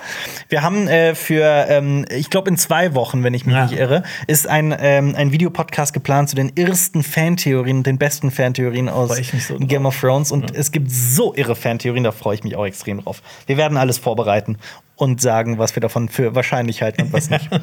Äh, kleiner, kleiner Spoiler: Einer davon ist, Arya ist John. Gehen wir zurück in Tyrions Gemach, Schrägstrich Büro. Ähm, Varys erzählt, dass er die Glocken hasst, weil sie nur läuten, wenn ein König stirbt oder die Stadt belagert wird oder, wie Tyrion hinzufügt, geheiratet wird. Oder, was auch noch eine Sache ist, Ja. ähm, äh, quasi die Glocken, die eine der schlechtesten Folgen aller Zeiten einläuten. Die auch das die stimmt. Glocken heißt. Auf jeden Fall. äh, äh, Varys, sollen wir jetzt auch Varys, weil ich meine, Varys hat eine wahnsinnig interessante Hintergrundgeschichte, die ja auch angedeutet wird in dieser Folge. Sollen wir dieses Fass aufmachen? Ich glaube, viele wissen das gar nicht. Ich finde es wahnsinnig interessant. Varys war mal ein Sklave in Lys, der freien Stadt. Als Pantomime bereiste er aber Essos und auch Westeros, kleiner Fun Fact. Ähm, in der Stadt Mir kam irgendwann ein mysteriöser Zauberer auf ihn zu. Das ist ja so dieser Teil, den man ungefähr weiß von Game of Thrones. Ähm, dieser Zauberer gab Varys viel Geld und betäubte und kastrierte ihn dann gegen dessen Willen. Und darum hasst Varys auch Magie seitdem. Und rächte sich ja später auch, das, äh, wie wir das in Game of Thrones sehen werden. In äh, Mir wurde Varys zu einem Bettler, zu einem Dieb und auch zu einem Prostituierten. Er musste nach Pentos fliehen und in Pentos freundete er sich mit einem ganz besonderen Mann an, einem Söldner namens Illyrio Mopatis. Das ist der, den wir auch schon in Staffel 1, Folge 1 kennengelernt haben. Das ist der Mann, der Daenerys und Viserys beherbergt und Ja. ihnen auch die drei Dracheneier schenkt. Quasi der Gönner. Der Gönner. Heißt das nicht auch Gönner? Ja, ja. Gönner? Klar, Ja. auf jeden Fall. Äh, Varys würde, also natürlich ist es ja nicht nur eine Gönnung, die da Illyrio-Mopatis macht, sondern auch aus purem Eigenzweck. Ne? Klar. Das darf man ja auch nicht vergessen. Ähm, ja, und Varys wird dann zu jemandem, der die Leute bestiehlt und Illyrio bringt sie zurück für den doppelten Finderlohn. Das ist so deren Masche und mit dieser Masche werden die beiden sehr reich. Und Varys baut sich ein Netzwerk aus Spionen auf mit ganz vielen Waisenkindern. Das ist, äh, war da schon sein Ding. Und König Aerys in Westeros bekommt davon mit, weil Varys so wirklich mächtig wird und bringt ihn nach Westeros. So ist Varys durch den Irren König äh, nach Westeros gekommen. Ich finde, das ist auch eine, eine der stärksten Szenen in der dritten Staffel, wie er quasi diese Geschichte erzählt und auch diesen Zauberer zeigt. Auf jeden Fall. Und ich bin sowieso Riesenfan von diesem Varys Tyrion, von dieser Dynamik zwischen den beiden. Weil das beid, du hast immer das Gefühl, beide sind mega smart, mega clever, Ja. aber sie misstrauen sich dann doch so ein bisschen. so ein bisschen sind aber, aber verstehen sich halt auch extrem gut, ne? Sind, werden Freunde, aber ähm, Staffel 8 hat das leider so ein bisschen zunichte gemacht. Ja. ja. Podrick Payne, der völlig verängstigte Podrick Payne, zieht Tyrion die Rüstung an. Ähm, Fun Fact zu Podrick Payne. ja. Der Alle sterben um den herum. Das ist so der eine Fun Fact, den man über Podrick Payne wissen muss. Nee, er ist der Cousin von Illan Payne. Ja. Ich habe nämlich, Ja. man könnte immer so denken, hä, das ist vielleicht der Sohn, aber nee, das sind Cousins, weil die Ja. sind, die, ich meine, Illan Payne sieht in der Serie aus wie ein Mitte 40-jähriger Mann, sowas vielleicht. Ja. Und Podrick Payne sieht aus wie so Anfang 20. Ja, gut, aber mein Cousin ist auch, mein ältester Cousin ist, glaube ich, 30 Jahre älter als ich. Also, das ist auch gar nicht so unüblich. Huiuiui, okay. Ja, ja. Krass. Das ist, ähm, ja, der, äh, mein Vater wird dieses Jahr 60 und sein ältester Bruder ist schon jenseits der 80. Krass. Also, das kann schon mal so passieren, ne? Ähm, Varys fragt, ob, ich glaube 30 Jahre sind es nicht, aber 25 oder so wird es auf jeden Fall sein. Varys fragt, ob äh, Tyrion Podrick traut und äh, Tyrion bejaht das. Und Varys deckt daraufhin eine Karte von Königsmund auf, aber es ist nicht nur Königsmund, sondern es ist eine ganz besondere Karte. Sie zeigt nämlich 50 Meilen Tunnel unter der Stadt. Die Stadt wurde nämlich von den Targaryens, die hier erwähnt werden, auch so gebaut, dass man fliehen konnte, falls notwendig. Varys erzählt Tyrion von Melisandre, die sich Stannis angeschlossen hat. Tyrion glaubt aber nicht an Blutzauber, Fl Flüche und Gestaltwandler, womit er falsch liegt, das wissen wir. Ähm, ja, und Varys deutet dann die, seine, seine, seinen Kontakt zu einem Magier und seine Kastration an. Ähm, und allein deswegen will er Stannis nie auf dem Thron sehen. Ja. Aber ja. Ich finde es aber auch so clever gelöst, dass er sagt, ja, das erzähle ich dir ein anderes Mal. Ich meine, das hält ja dich so als Zuschauer einfach noch weiter dran. Auf jeden du Fall. willst unbedingt diese Szene sehen, äh, Ja. wie er quasi erklärt, wie das zustande Auf gekommen jeden ist. Fall, ja. Und ähm, es gibt ja dann, äh, es gibt ja die Geschichte, in der er erzählt, wie das passiert ist. Und dann gibt Mhm. es ja noch in der sechsten Staffel noch mal so einen Moment mit einer roten Priesterin, wo das noch mal Ja. drauf angespielt wird. Und das finde ich so wahnsinnig toll. Auf jeden Fall, stimme ich zu. Und Varys glaubt, dass Tyrion der Einzige ist, der Stannis aufhalten kann mit seinem Intellekt, seiner Intelligenz. Ja. Und Tyrion bekommt seine Axt äh, äh, ne, in die Hand. Und das fand ich aus zwei Gründen einfach so lustig. Zum einen sieht es halt einfach lustig aus, ne? diese kleine Axt. Und wir alle wissen, dass Tyrion jetzt nicht gerade zu dem Zeitpunkt ein echter Kämpfer ist in irgendeiner Form. Und zum anderen ist auch so ein bisschen Callback, weil es die Axt war, die ihn quasi in Staffel 1 ja im, äh, in der Schlacht am grünen. Arm so ausgenockt, Ja. ausgenockt hat.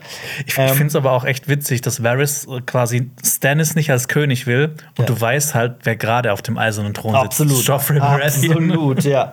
Ja, und so beginnt diese Schlacht am Schwarzwasser allmählich und wir kriegen einen tollen Shot geliefert. Die Glocken werden geschlafen, geschlagen und die Schiffe von Stannis sind im Hintergrund zu sehen. Und hier sieht man auch auf der schön. Mauer einen Ja. dieser besagten Skorpione. Ja. Was ich ziemlich cool finde. Auf jeden Fall.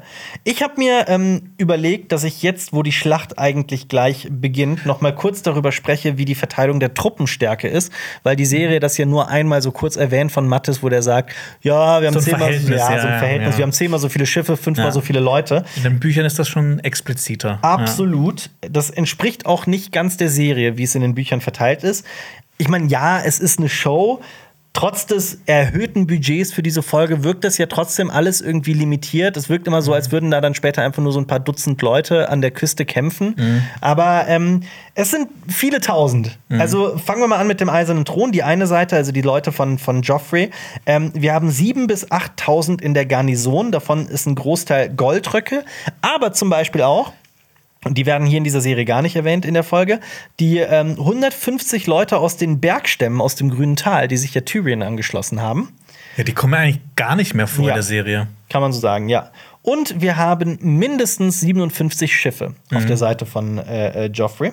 Das Haus Baratheon von Drachenstein hat über 16.000 Kavalleristen, zum Großteil aus der Weite, Also doppelt so viele Männer eigentlich, nicht fünfmal so viele wie die von Joffrey. Und über 200 Schiffe. Genauer gesagt, es werden 10 Gefechtslinien erwähnt mit jeweils 20 Schiffen. Also 10 mal 20 fahren da irgendwie auf äh, Königsmund zu. Das wären viermal so viele Schiffe, circa. Und nicht zehnmal so viele. Aber, ne, wen juckt's? Gut, äh, zurück auf der schwarzen Beta lässt Davos die Trommeln erklingeln, erklingen und alle bereiten sich auf den Kampf vor. Man kann wirklich sagen, mit diesem, mit diesem Jump hin zum, zur, zur, zur Schlacht beginnt eigentlich der zweite Akt. Ja. Ne, könnte man sagen. Und es ist halt auch wieder genau, wie das so im Drehbuchhandwerk üblich ist. Das erste Viertel ist der erste Akt, dann gibt's die Hälfte der Folge, also das zweite und das dritte Viertel sind der zweite Akt und dann beenden wir die Folge mit dem dritten Akt, Mhm. dem letzten Viertel. Übrigens bei den Trommeln, ich finde das auf jeden Fall clever, weil das ist ja auch psychologische Kriegsführung. Ja. Und ich glaube, der Trommler und der Trommelsound, die waren nicht synchron. Ich habe mir das nochmal Nein. angeschaut. ja, gut, kann sein. Ähm, ja, die äh, auch interessant, Königsmund hat Glocken und äh, Stannis hat Trommeln. Was das jetzt interpretiert, Okay.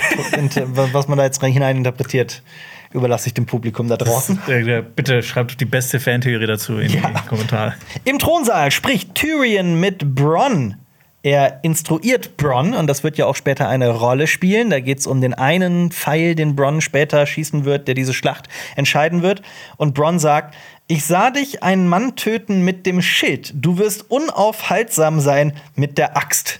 Fand ich sehr witzig zum einen. Für alle, die jetzt ein bisschen Bahnhof verstehen. Ja. Ähm, Hat seinen Tyrion- Grund. Ja. In Staffel 1. im Genau. Callback. Das war Tyrions erster Kill. Ähm, Als er quasi von Caitlin nach ins grüne Tal geführt wurde. Absolut. Ja. Ähm, Überfallen wurden. ja. In den Büchern tut er es übrigens mit der Axt, nicht mit dem Schild. Fun Fact. Aber in der Serie ist es mit einem Schild. Da ähm, werden die überfallen von den Bergstämmen des Grünen Tals, als Caitlin Stark ihn gefangen nimmt. Ähm, und er erschlägt so einen mit dem Schild und rettet damit sogar Caitlin Stark, was Ja. natürlich so ein bisschen awkward wird. ähm, ja, Bronn schlägt dann sogar noch in der Szene, von, äh, auch vielleicht so ein bisschen witzig, Bronn schlägt Tyrion noch vor, also jetzt nicht hier im Thronsaal, sondern da im, im grünen Tal, äh, dass Bronn sich jetzt eine Frau nehmen soll, weil er gerade seinen ersten Kill hatte. Und, Bronn, äh, und Tyrion guckt sich um und es ist nur Catelyn Stark da. und er sagt, ich glaube nicht, dass sie möchte. ja. Tyrion nennt Bronn einen Freund und äh, Bronn geht ab und dann trifft Tyrion auch noch auf Shay und Lady Sansa. Shay ist ja aktuell die Kammerzofe von Sansa und Tyrion tut so, als würde er Shay nicht kennen, was sie verletzt, sauer macht. Ja. Es, es fällt ja auch noch ein äh, Begriff, ähm, und zwar Magos Holdfast oder Magos Feste. Festung.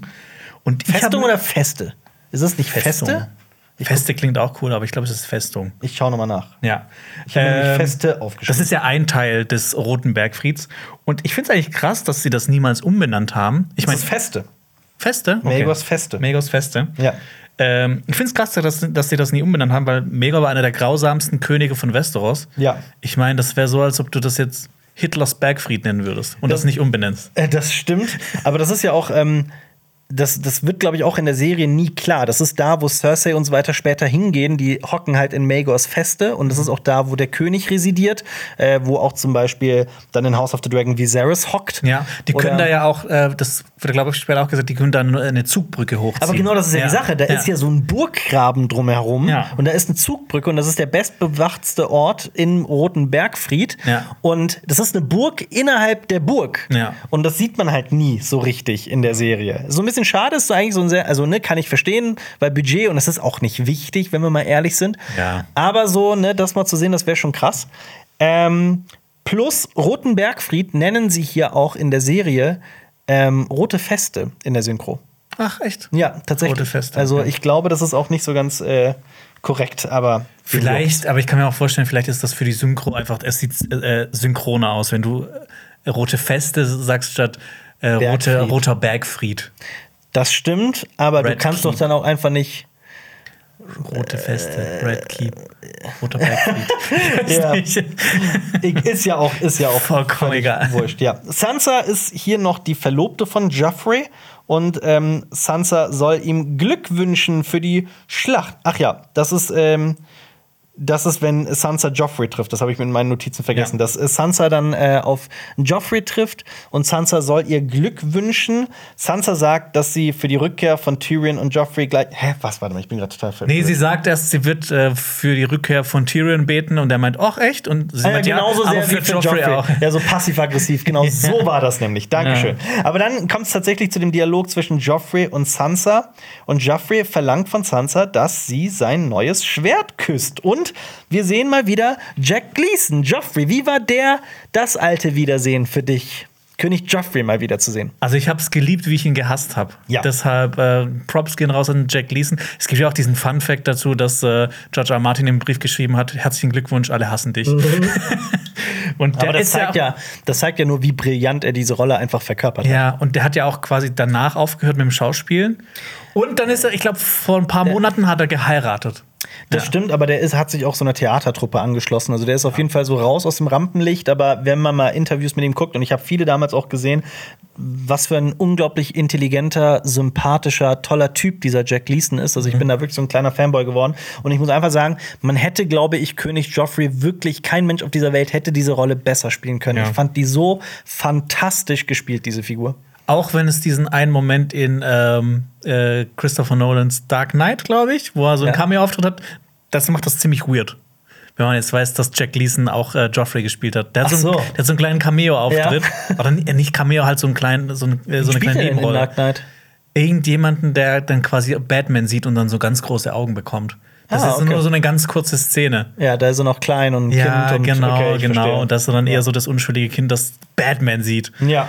Und jetzt ist er halt ne, Ja. ein hassenswerter König. Auf jeden Fall. Und er hat ein neues Schwert, das er Herzfresser genannt hat, was halt natürlich typisch Joffrey ist. So einfach, oh, ich nenne mein Schwert äh, Heart Eater. Ja. Ja. Vorher hatte er Löwenfang, Lion's Teeth. Das war das Schwert, das Arya in den Fluss geworfen hat, nachdem Joffrey ja Micah äh, äh, angegriffen hat, den Kumpel von, von Arya. Ähm, den Jungen, den Sando dann später ja auch tötet. Ja. Ähm, und Sansa tut, wie ihr befohlen wird, sie küsst das Schwert. Das Ganze hat etwas sehr Erniedrigendes. Ähm, und dann kommt es wieder zu einem interessanten Gespräch und Sansa wird immer mehr zu der Lady of Passive Aggressiveness, die wirklich immer sehr versteckt ihre kleinen, ihre kleinen Nadelstiche setzt. Ja. Und sie fragt ihn, ob Joffrey genauso in der Vorhut kämpfen wird wie ihr Bruder Rob, der als tapferer Krieger gilt und keine Schlacht verloren hat. Ja. Joffrey antwortet nur, dass Sansa mal das Blut von Rob auf Herzfresser lecken wird. Und alle gehen ab. Damit gehen wir auf die Burgmauer. Joffrey geht in den Burghof und neben ihm ist ebenfalls ein, eine alte, bekannte Figur, nämlich Lancel Lannister. Ich glaube, der kommt hier zum ersten Mal in dieser Folge vor. Der Neffe von Tywin, der mal Robert Baratheons ja, Mundschenk war oder auch Ja. Knappe. Ähm, der der Robert diesen Bl- Breastplate-Stretcher bringen soll in der lustigen Szene. Den, Ja. ja. Witzigerweise, die Szene habe ich vor kurzem auch wieder angeguckt. Also Ja. bei mir, seit, seit House of the Dragon äh, das alles wieder so entfacht hat, Mhm. gucke ich mir gerne hin und wieder irgendwie so eine Szene aus. Ja, so äh, diese legendären Szenen, ja, Ja. auf jeden Fall.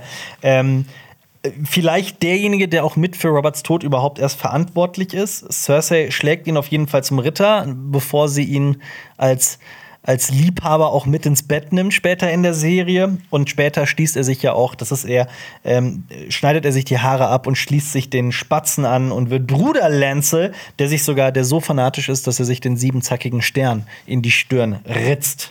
Das Krasse ist ja auch, Ja. dass wir ihn in dieser Folge das letzte Mal sehen werden. In Ja. der zweiten Staffel. Und er kommt dann erst wieder, wie du gesagt Ja, hast, in der genau. fünften Staffel zurück. Ja. Und zwischendrin sieht man einfach gar nichts von dem. Das Und- heißt, viele Leute haben auch wahrscheinlich vergessen, so, hä, Ach ja, wer der war der ist Typ? das. Absolut, ja, absolut. Also das ist eine sehr große Transferleistung, die man da schaffen muss. Ja. Aber zumindest haben die nicht den Schauspieler gewechselt. Ich finde, das ist immer dann besonders tricky.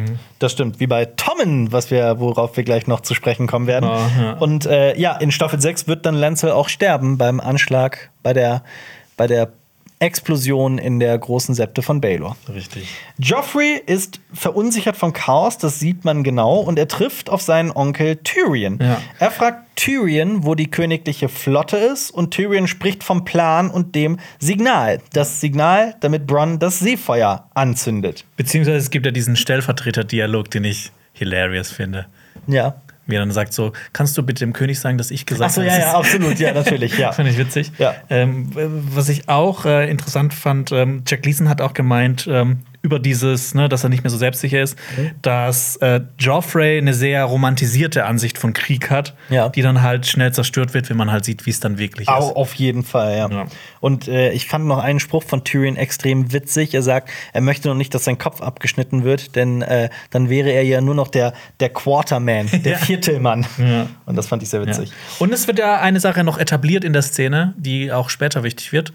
Äh, Sandor schreckt vor einer Fackel zurück, die ihm Ja. fast ins Gesicht gedrückt wird. Auf jeden Fall, hier wird das schon angedeutet, welche Rolle Feuer noch in dieser Rolle für Sandor spielen wird. Und wir gehen zurück auf die schwarze Beta. Davos wundert sich, wo die königliche Flotte ist. Und Mattos glaubt, wir haben sie überrascht. Ja. Ich finde die schwarze Beta, das klingt auch wie so die, wie so eine, so ein Computerspiel, so eine verbotene Version von so einem Computerspiel. Die Oh, die schwarze Beta-Version von, von äh, Quake. Ähm, Davos antwortet witzigerweise, aber auch treffenderweise: Varys weiß, was du vor drei Tagen gefrühstückt hast. So. Die werden nicht überrascht sein von unseren 200 Schiffen, die hier ankommen. Ja. Ähm, ja, und wir gehen zum ersten Mal in Magors Feste, über die wir eben gesprochen haben. Ähm, Sir Ilan Payne bringt Cersei und Tommen in Magors Feste. Hier sind die Frauen und Kinder verstaut. Äh, und Sansa spricht mit Shay darüber, dass Cersei sie hasst. Cersei ruft daraufhin Sansa und fragt sie ganz uncharmant, nonchalant, ob Sansa noch ihre Tage hat. Und sagt einen Spruch, der mir wirklich so eine Gänsehaut gegeben hat vor weil ich den so unangenehm finde. Wie passend, die Männer bluten dort draußen und du blutest hier drin. Ich meine, das ist ja auch wieder so eine Parallele zu House of the Dragon zum Beispiel. Lady Emma. Lady Emma, Ja. die Genoss gesagt hat. Unsere, unsere Schlacht ist das, ähm, das, das, das, Das, das, Geburtsstätte, Geburts, sowas, ja. das Geburtenbett, irgendwie sowas, ja. Äh, zu Ilan Payne habe ich noch was sehr Interessantes. Sansa ist ja sehr irritiert von seiner Anwesenheit. Genau. Wäre Äh, jeder, der ihn sieht, glaube Ja. ich. Äh, der wird von äh, dem Schauspieler Wilco Johnson ähm, quasi Der ist gespielt. Wilco? Wilco, ja. Wilco. Mhm. Wilco Johnson. Ja. Stimmt, das ist eigentlich ein, Cooler Name. ein besonderer Name. Auf jeden so ein bisschen. Äh, dieser Wilco Johnson ist tatsächlich eine Punk-Ikone der 70er. Mhm. Ähm, und da habe ich mir Auftritte von ihm angeschaut. Das ist wirklich. Das ist richtig witzig, wenn man Ilan Payne Ja. nicht nur reden sieht, sondern auch singen. Der kann richtig gut Gitarre spielen. Ja. Und das war leider auch sein letzter Auftritt ähm, in der Serie. Also, das ist quasi auch die letzte Folge, in der er vorkommt, Ja. weil er eigentlich noch ein bisschen mehr vorgekommen wäre. Ja. Und ähm, äh, Bronn hat dann so ein bisschen seine Rolle eingenommen. Eigentlich wäre er ja mit, mit Jamie Lannister rumgelaufen und hätte alles. Mögliche gemacht. Also der ist auch mittlerweile 75, war Ja. Mitglied der Band Dr. Feelgood, Ja. spielt eine, ich bin auf dem Wikipedia-Artikel von ihm, Ja. spielt eine 62er Fender Telecaster und er heißt eigentlich John Peter Wilkinson. Also Ja. Wilco ist mein. Spitzname. Und der Grund, warum, also ne, ich meine, er lebt noch, aber er, er ist nicht mehr vorgekommen, obwohl es eigentlich äh, geplant war. Ja. Äh, der hat eine Krebsdiagnose bekommen Oh, äh, und scheiße. musste dann deswegen aus der Show ausscheiden. Aber Good News, er hat es geschafft und den gut. Krebs überstanden. Weißt du, ja. was für ein Krebs? Ist das bekannt? Äh, das habe ich jetzt, ja, das ist bekannt, aber ich habe es jetzt nicht noch mal ähm, genau nachgeschaut. Warte, jetzt will ich das auch äh, äh, äh, wissen. Mhm. Das habe ich hier sofort offen. Ja. Wilco Johnson. Bauchspeicheldrüsenkrebs. Ja. Gut, schön, dass das äh, geklappt hat. Ähm, äh, ja, der dieser Mann hat Eddard Stark quasi Geköpft. vor genau einer Staffel geköpft, natürlich auf Befehl. Ähm, aber ich glaube, jeder wäre irritiert von der Anwesenheit von, San von, von Ilan Payne. Ähm, und dann kommt ein Soldat und berichtet von einem Knecht und zwei Dienstmädchen, die mit Pferden und goldenen Bechern fliehen wollten. Und Cersei lässt sie ganz kompromisslos sofort von Ilan Payne töten und sagt zu Sansa, das Volk soll dich mehr fürchten als die Feinde. Aber es ist ja nicht ein normaler Soldat. Es ist ja, Ja. ein Ritter der Königsgarde. Ja. Mandon Moore. Achso, ist das da schon Menden Moore? Das habe ich mir gar nicht. Ich habe einfach nur einen Soldat aufgeschrieben, dann habe ich das verpeilt. Also hast du noch auch was zu Mandon Moore? Ja, später. Okay, Aber wenn du willst, später. mach's doch jetzt. Ja? Ja, mach Bist du ruhig. sicher? Ja. Ähm, laut Jamie Lannister war äh, Mandon Moore das gefährlichste Mitglied der Königsgarde, Ja. weil er, Zitat, also nicht, nicht Zitat, aber halt quasi so aus dem Kontext, quasi ein eiskaltes Pokerface hast, äh, Ja. hatte, weil du nicht wusstest, was er gerade denkt und was er als nächstes macht. Ja. Und äh, in den Büchern ist es auch er, der Sansa ins Gesicht schlägt auf Geheiß von Joffrey Ja. Mhm. und nicht Marin Trant, wie in der Serie. Ja. Ja. Gut, sollen wir dann übergehen zum, ähm, warte jetzt, Zu den Burgmauern. zu den, zu den Burgmauern, genau da sind wir. Die Flotte von Stannis wird nämlich langsam sichtbar. Die Bogenschützen positionieren sich. Achso, weißt du, wie der Befehlshaber heißt? Äh, wie? Captain of the Archers, laut IMDb. Stannis blickt der Schlacht mit Ruhe entgegen, aber es kommt erstmal nur ein einziges Schiff aus Königsmund und Joffrey ist schon ganz, äh, es, also alle sind eigentlich erstaunt, was da gerade passiert. Ähm, und dann sieht Davos als erster, da ist niemand auf diesem Schiff. Ein Geisterschiff. Irgendwas stimmt da nicht. Und jemand kommt zu Tyrion hoch. Es ist Herrlein, der Vorsitzende der Alchemistengilde, der seit drei Generationen in der Gilde ist. Ähm, den, also diese Alchemistengilde ist ja eigentlich so wahnsinnig interessant, auch weil äh, Aerys total viel mit denen gemacht hat. Er wollte ja die Stadt anzünden, der irre König, der dann auch in seinen letzten Tagen sogar seinen Lieblingsalchemisten Rossa zur Hand ernannte. Ja.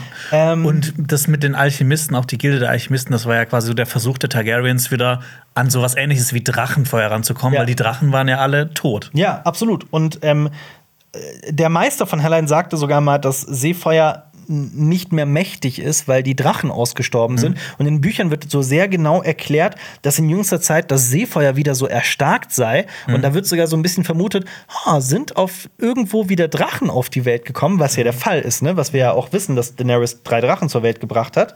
Ähm, ja, Der wird übrigens auch Helen der Pyromantiker genannt. Und ich finde Pyromantiker, Pyromantiker hört sich auch toll auf an. jeden Fall. ja, Ja. der wird übrigens gespielt von Roy Dotris und der hatte hier den letzten Auftritt seiner Karriere. Und ich finde so random Fun Fact: Laut den Büchern hat Lord Helen die, äh, äh, seine Haut hat die Farbe eines Champignons. Das ist, die heißen ja auch alle Wisdom, ne? Das finde ich auch irgendwie äh, äh, äh, cool, dass die Alchemisten alle mit Wisdom so als Titel tragen. Wisdom Helline oder heißt der Helline oder Helen? Ich weiß es gar Ich nicht. weiß auch nicht. Helen, Helen, so ein oder? Ähm, ja, und er überreicht Tyrion die Fackel. Übrigens, ich glaube, Helen freundet sich dann auch mit Cersei an. Und ich glaube, in den Büchern überlegt Cersei sogar an einem Punkt, ob sie ihn nicht zur Hand machen soll. Da gibt es auch so einen irren, irren Gedanken. Ich glaube, es ist dann, ich weiß nicht mehr, wer es ist, der sie dann davon überredet, das nicht zu tun. Ähm, ja, es ist Helen, der Tyrion die Fackel überreicht, um das Signal zu senden. Die Stimmung ist äußerst angespannt. Und Davos sieht, dass aus dem Schiff eine Flüssigkeit fließt, die erstaunlich grün ist. Äh, und Davos schreit, wir müssen fliehen. Bronn entzündet auf das Signal von Tyrion einen Pfeil und schießt auf das Schiff. Und was ist das nur für ein Schuss? Im hohen Bogen, im höchsten Bogen, den man sich vorstellen kann.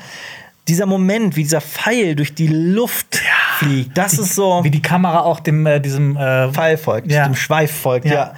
Ein unglaublicher Shot. So die Stimmung ist zum Zerbersten und der Pfeil trifft, der Feuerpfeil trifft das Schiff und das Seefeuer entbrennt in einer gigantischen grünen Explosion. Alle werden geblendet und blicken weg. Nur Helen, der Alchemist, hat den besten Moment seines Lebens. So wie die Augen aufreißen und Ja. das Grinsen in sein Gesicht kommt, ist eine unglaublich ge ein geiler Moment, wie ich finde. Und das Seefeuer vernichtet die halbe Flotte von Stannis. Wie geil sieht das aus? Unglaublich. Unfassbar. Eine Montage der Zerstörung. Joffrey beginnt zu lächeln. Das hat Stannis nicht erwartet. Und was ist das nur für ein Midpoint? Genau in der Mitte dieser Folge. Ähm, aber Stannis lässt sich nicht beirren und möchte weiterhin angreifen. Also hier sieht man auch, dieser Angriff ist für ihn wirklich so, er setzt hier wirklich alles auf eine Karte. Ja, er hat so richtig was Fanatisches auch in, in sich. Ja, ich meine, ein Mann warnt ihn ja, Hunderte werden sterben und Stannis sagt, Jonas, dein Lieblingszitat. Thousands. Thousands. Nee, das Geile ist, Tausende. das ist eine meiner absoluten Top 10 Lieblingsszenen, vielleicht sogar auf Platz 1, ist diese Szene, wie, der, wie dieser Typ zu ihm sagt, The Wildfire. Und du hast das Gefühl, der hat so einen spontanen Stimmbruch. My Lord, the Wildfire. Und dann genau sagt, Hundreds will die. Und dann Stannis, der macht dann auch so noch so einen, so einen komischen Move. Thousands. Ja. Ja. Ähm, ja, Aber- was für eine geile Szene. Ja. Ähm, für mich wirklich Top 5 Szene Game of Thrones House of the Dragon überhaupt. Ich liebe diesen Moment, wie das, wie das Seefeuer Ja. entbrennt. Das sieht auch so geil aus einfach. Ja, also ich meine, das- da wurden ja auch einfach sau viele praktische Effekte eingesetzt und ich glaube, das ist auch der Grund, warum das so gut aussieht. Ja. Das hätte so kacke laufen können. Ich glaube, CGI, ja. Ja. Aber, aber ja, also je nachdem, wie man es macht. Aber zwei Staffeln lang haben wir halt auf diesen Moment hingefiebert, auf diese Schlacht und diesen, diesen Krieg. Und ich habe immer das Gefühl, das entbrennt so in diesem einen Shot. Kommt das plötzlich so ne, als Highlight, als Höhepunkt. Unglaublicher Shot. Ja. Ja. Ja, Stannis ähm, äh, hat auch so die- eine der besten Kampfansprachen aller Zeit. So seine ganz lakonische Art. Ja. Come with me and take this city. So, Ja. okay.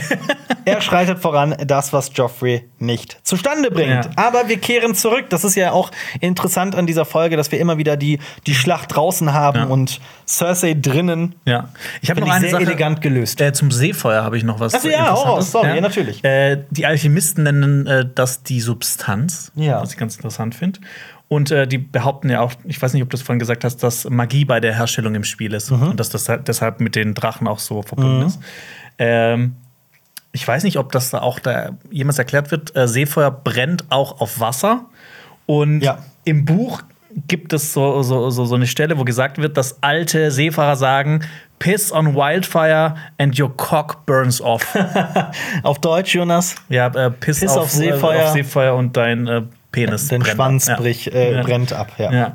Und was ich auch noch sehr interessant fand, ähm, Seefeuer hat quasi auch sowas wie ein Verfallsdatum Mhm. und wird mit zunehmendem Alter instabiler. Mhm. Also umso länger du das nicht einsetzt, umso instabiler wird das Ganze. Ja, ich glaube, in den Büchern ist es übrigens auch Cersei, die äh, Helen dazu äh, äh, animiert, die das ganze Seefeuer für diese Schlacht äh, herzustellen. Mhm. Das ist auch so ein bisschen anders. In den Büchern ist Tyrion vor allem das Genie wegen dieser Kette, Ja. weil äh, nachdem diese die die die Schiffe anfangen zu brennen und dann so ineinander fahren und kaputt gehen und so weiter, ähm, wollen schon Schiffe fliehen, aber die Kette wird dann hochgezogen Ja. und dann können die nicht mehr raus und dann sind diese Schiffe quasi gefangen. Es gibt nur noch ganz wenige Schiffe, die weit Ja. hinten dran waren, die dann nicht von diesem Feuer ähm, quasi Getroffen werden, ja. werden, ja. Und ich, was ich aber auch toll finde, also ich finde das nicht toll, so an sich, sondern einfach, wie Ja. es umgesetzt wurde.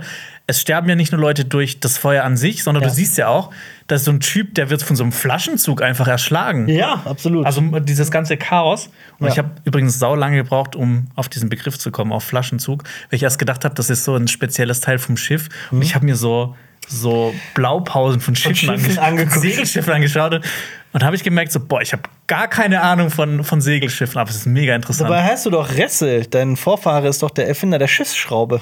ja, aber das hat ja quasi Segelschiffe obsolet gemacht. Das stimmt, das stimmt.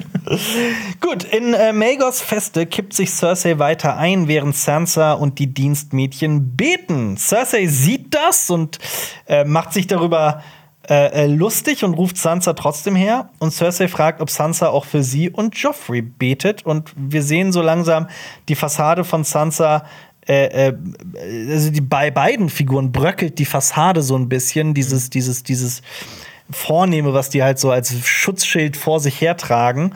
Ähm, Cersei gibt Sansa ein Glas Wein und spricht davon, dass die rote Feste, hier übrigens, äh, standhalten wird. Also hier wird nicht der rote Bergfried bei seinem eigentlichen Namen genannt, sondern rote Feste genannt. Vielleicht ist es auch so ein Spitzname einfach dafür. Kann ja auch sein in der Welt von Eis und Feuer.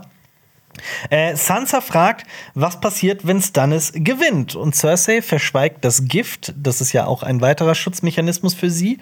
Ähm, Cersei sagt, sie würde eigentlich versuchen, die, den, den Gewinner zu verführen, aber bei Stannis würde das nicht funktionieren. Ja. Wobei man ja auch sagen muss, später schafft es zumindest Melisandre.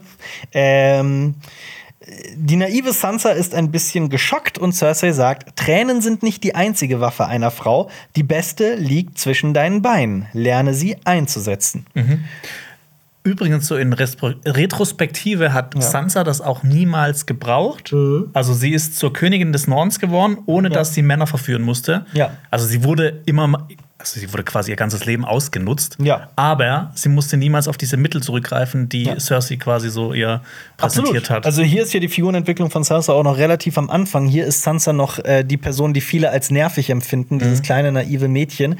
Ähm, aber wir wissen alle, was aus Sansa noch wird. Cersei nennt Sansa hier auch noch Little Dove, also wie heißt es auf Deutsch? Kleine Taube, kleines Täubchen? irgendwas, ja. Ähm, Ähm, und wir sehen auch, ähm, ähm, am Anfang kommt auch noch eine andere Figur vor. So ganz in einem Shot. Ja. Wir sehen äh, Sir Dontos Hollard äh, den- als Narr, der dann quasi Säufer. so, der da so rumjongliert und der quasi mit dafür verantwortlich ist, dass äh, Cerseis Sohn sterben wird. Ja, auf jeden Fall. Ja, ähm, ja aber ich wollte noch was sagen zum Täubchen, weil, ähm, äh, also Cersei, Sansa macht ja diese Entwicklung durch vom Täubchen zum Wolf. Ähm, äh, und ich glaube, Cersei betrachtet Sansa so ein bisschen als naiven Singvogel in so einem goldenen Vogelkäfig. Und ich glaube, das ist so der Moment, wo die ersten aller Fans irgendwelche seltsamen Fantheorien spinnen. Aller Sansa ist in Wahrheit ein Vogel, weil sie sich da reingewalkt hat. Und das zeigt auch, dass Nee. Eddard das kann. Ich, ich kann das noch toppen. Ja. Ich verbinde noch eine andere Fantheorie. Ja, hau dazu. rein. Und zwar steigen ja Tauben auf, als Eddard Stark geköpft wird. Ja. Und da gibt es ja die Theorie, dass er sich in eine Taube reinwalkt. Ja. Und vielleicht hat er sich von der Taube dann in Sansa reingewalkt. Also ist das Eddard, Eddard, Stark. Eddard ist Sansa und Sansa ist in Wahrheit gestorben. Deswegen auch die Figurenentwicklung. Ja. Eddard ist Sansa. Ja, genau. Sehr gute Fantheorie. ja. Sehr gut. Ähm, Cersei berichtet diesem naiven Mädchen Sansa, was passiert, wenn die Stadt erobert wird. Alle Frauen hier werden vergewaltigt, die Hälfte wird morgen schwanger sein. Und Sansa nimmt einen tiefen Schluck Wein, um das zu verkraften. Ich fand's auch so krass, diese eine Dialogzeile von Cersei, dieses This fine women should be in for a bit of a rape. Ja, Das, das, ne? das ist so krass. Auch so krass gespielt, Ja, auf jeden ja. Fall. Wir gehen auf die Schiffe zum Schwarzwasser. Stannis und seine Männer landen an der Küste. Das Ganze hat natürlich was von Omaha Beach, dem äh, Kriegseintritt der Alliierten 1944. Ich glaube, das ist auch kein Zufall. Ja, ich finde aber auch, so wie Stannis da in seinem Boot da steht, das sieht auch so aus wie das ähm, Gemälde von George Washington. Äh, Washington. Washington Crossing the Delaware. Wie er so vorne an seinem, an seinem vordersten Boot Das muss ich jetzt steht. googeln. So ein stolzer Anführer. Das, muss kennst du hundertprozentig. Muss ich googeln und Das wir müssen es jetzt auch bekannt. handeln. Ah, Ja. natürlich kenne ich das auf jeden Ja. Fall. Ja, du hast recht. Auf jeden Fall erinnert das daran. Ähm, er stellt nämlich auch sein Schwert auf. Ja. Und ist der pure Kampfwille durch und durch. Ich glaube, man wird hier schon ganz hibbelig. Und ähm, ja, der Wind dreht wieder so ein bisschen die Richtung. Und ich meine, das ist das, was jede gute Schlacht in Film und TV ausmacht. Dieser ständige Wechsel, welche Seite die andere gerade besiegt. Und auch hier wird das immer wieder passieren. Die Joffrey-Loyalisten, so nenne ich sie mal, schicken einen Pfeilhagel auf Stannis. Und jetzt geht's wirklich los. Und während Stannis die Entschlossenheit in Person ist, sieht man in Joffreys Augen die reinste Panik. Podrick soll vom Königstor Männer herbringen. Da sind unter anderem Sandor und Lancel. Sandor, zu dem wird dann geschnitten, der will einen Mann mit seinen eigenen Gedärmen erwürgen, wenn er ihn nicht vor einem Pfeil bewahrt. Also ich finde, dass Sandor sowieso in der Folge mit die geilsten Zitate hat. Ja, auf jeden Fall. ja, kommen wir später noch zu.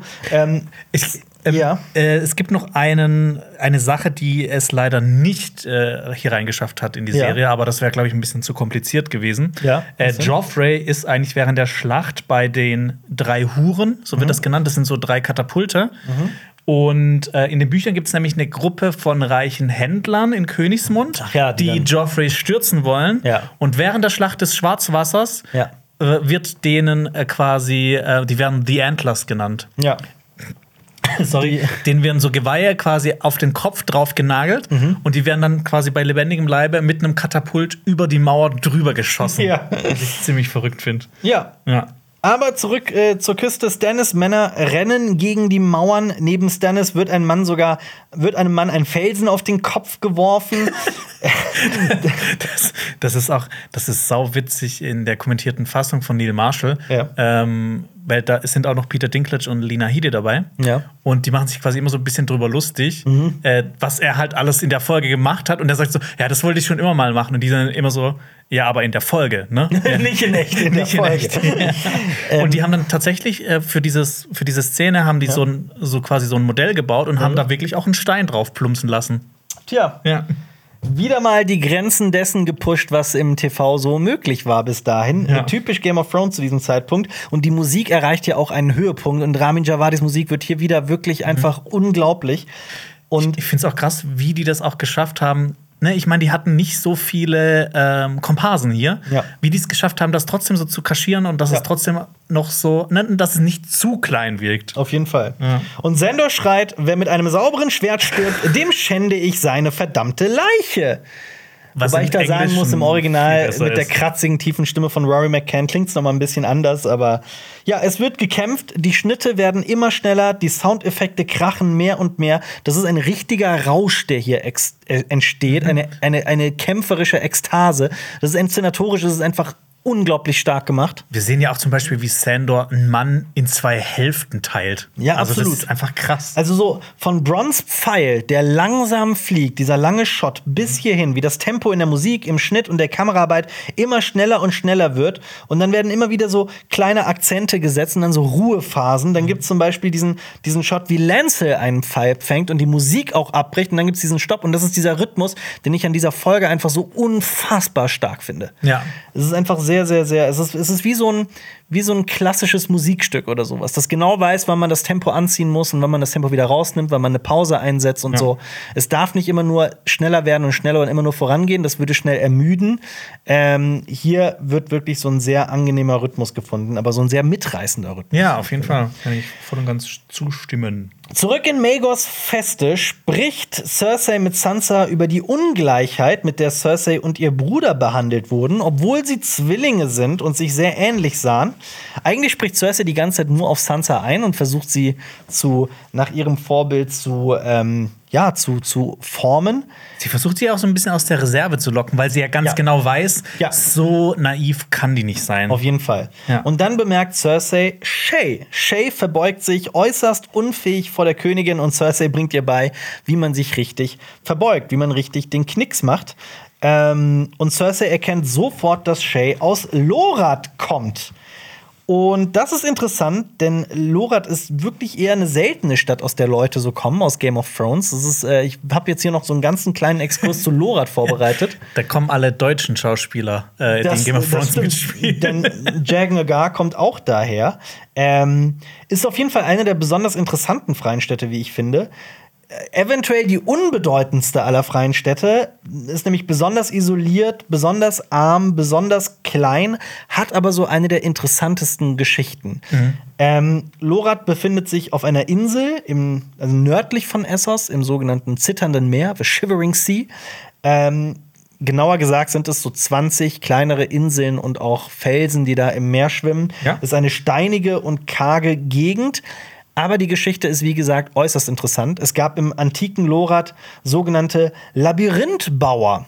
Es gab nämlich, äh, ähm, Lorath besteht aus Labyrinthen und wofür die da waren, das weiß niemand so genau. Ob das jetzt Siedlungen waren, ob Leute da wohnten, ob das Festungen waren oder ob das einfach so religiöse Zwecke hatten und ob die Labyrinthbauer wirklich Menschen waren, das weiß man auch nicht. Also es gibt so Berichte von Ausgrabungen, bla bla bla, dass diese Labyrinthbauer wohl extrem groß waren, also größer als Menschen. Und es gibt sogar Indizien, dass die auch in Essos an anderen Orten immer wieder Labyrinthe gebaut haben, wie zum Beispiel Labyrinthe unter Leng, einem Königreich, das noch viel weiter weg ist und ganz woanders ist, nämlich im Südosten. Ja. Ähm, auf jeden Fall super interessant. Und dann wurde Lorath irgendwann von den sogenannten Boashi besiedelt. Und damit kommen wir zu äh, einem der interessantesten Götter überhaupt in Game of Thrones, wie ich finde, in der Welt von Eis und Feuer, nämlich Boash, den blinden Gott. Dass ähm, die Boashi glaubten, dass man nur Erleuchtung erlangt, wenn man sich der kompletten Dunkelheit hergibt. Deswegen haben die sich zum Beispiel auch die Augen verbunden und auch die Augen ausgestochen teilweise. Ähm, aber die meinten das nicht nur physisch, also mit der wirklichen Dunkelheit, sondern auch metaphorisch. Also erst wenn man sich von seiner Persönlichkeit trenne und nicht mehr man selbst sei, dann wäre man völlig frei. Darum benutzen sie auch nicht die, das Wort ich, sondern ein Mann oder eine Frau. Was wir natürlich kennen Von Jagan Agar. Von Jagan Agar. Ja. Ähm, Ja, soll ich noch weitermachen? Weil ich bin noch nicht ganz durch. Ja, mach gern weiter. Ja. Also darum gelten auch alle unter den Boashi als gleich, ob arm oder reich. Aber das war auch so ein bisschen scheinheilig, denn als dann viele Leute nach Lorath kamen, um da zu wohnen, äh, beuteten die Boashi diese Menschen aus mit höchsten Steuern. und die Menschen rebellierten und löschten, man sagt, alle Boashi aus. Ähm, ja, und das ist die, die Geschichte von Lorath. Die das ist ein bisschen, hat was von Animal Farm so. Alle Tiere sind gleich, nur manche sind gleicher. genau, ja, auf jeden Fall. Ja, falls euch, ähm, falls ihr das jetzt mega interessant fandet und auch mal so ein ganzes Video Bilder darüber gemacht, darüber, äh, äh, dazu sehen wollt, Wie sehen äh, diese Labyrinthe aus? Genau, klickt mal auf äh, dieses Video hier, was wir einblenden.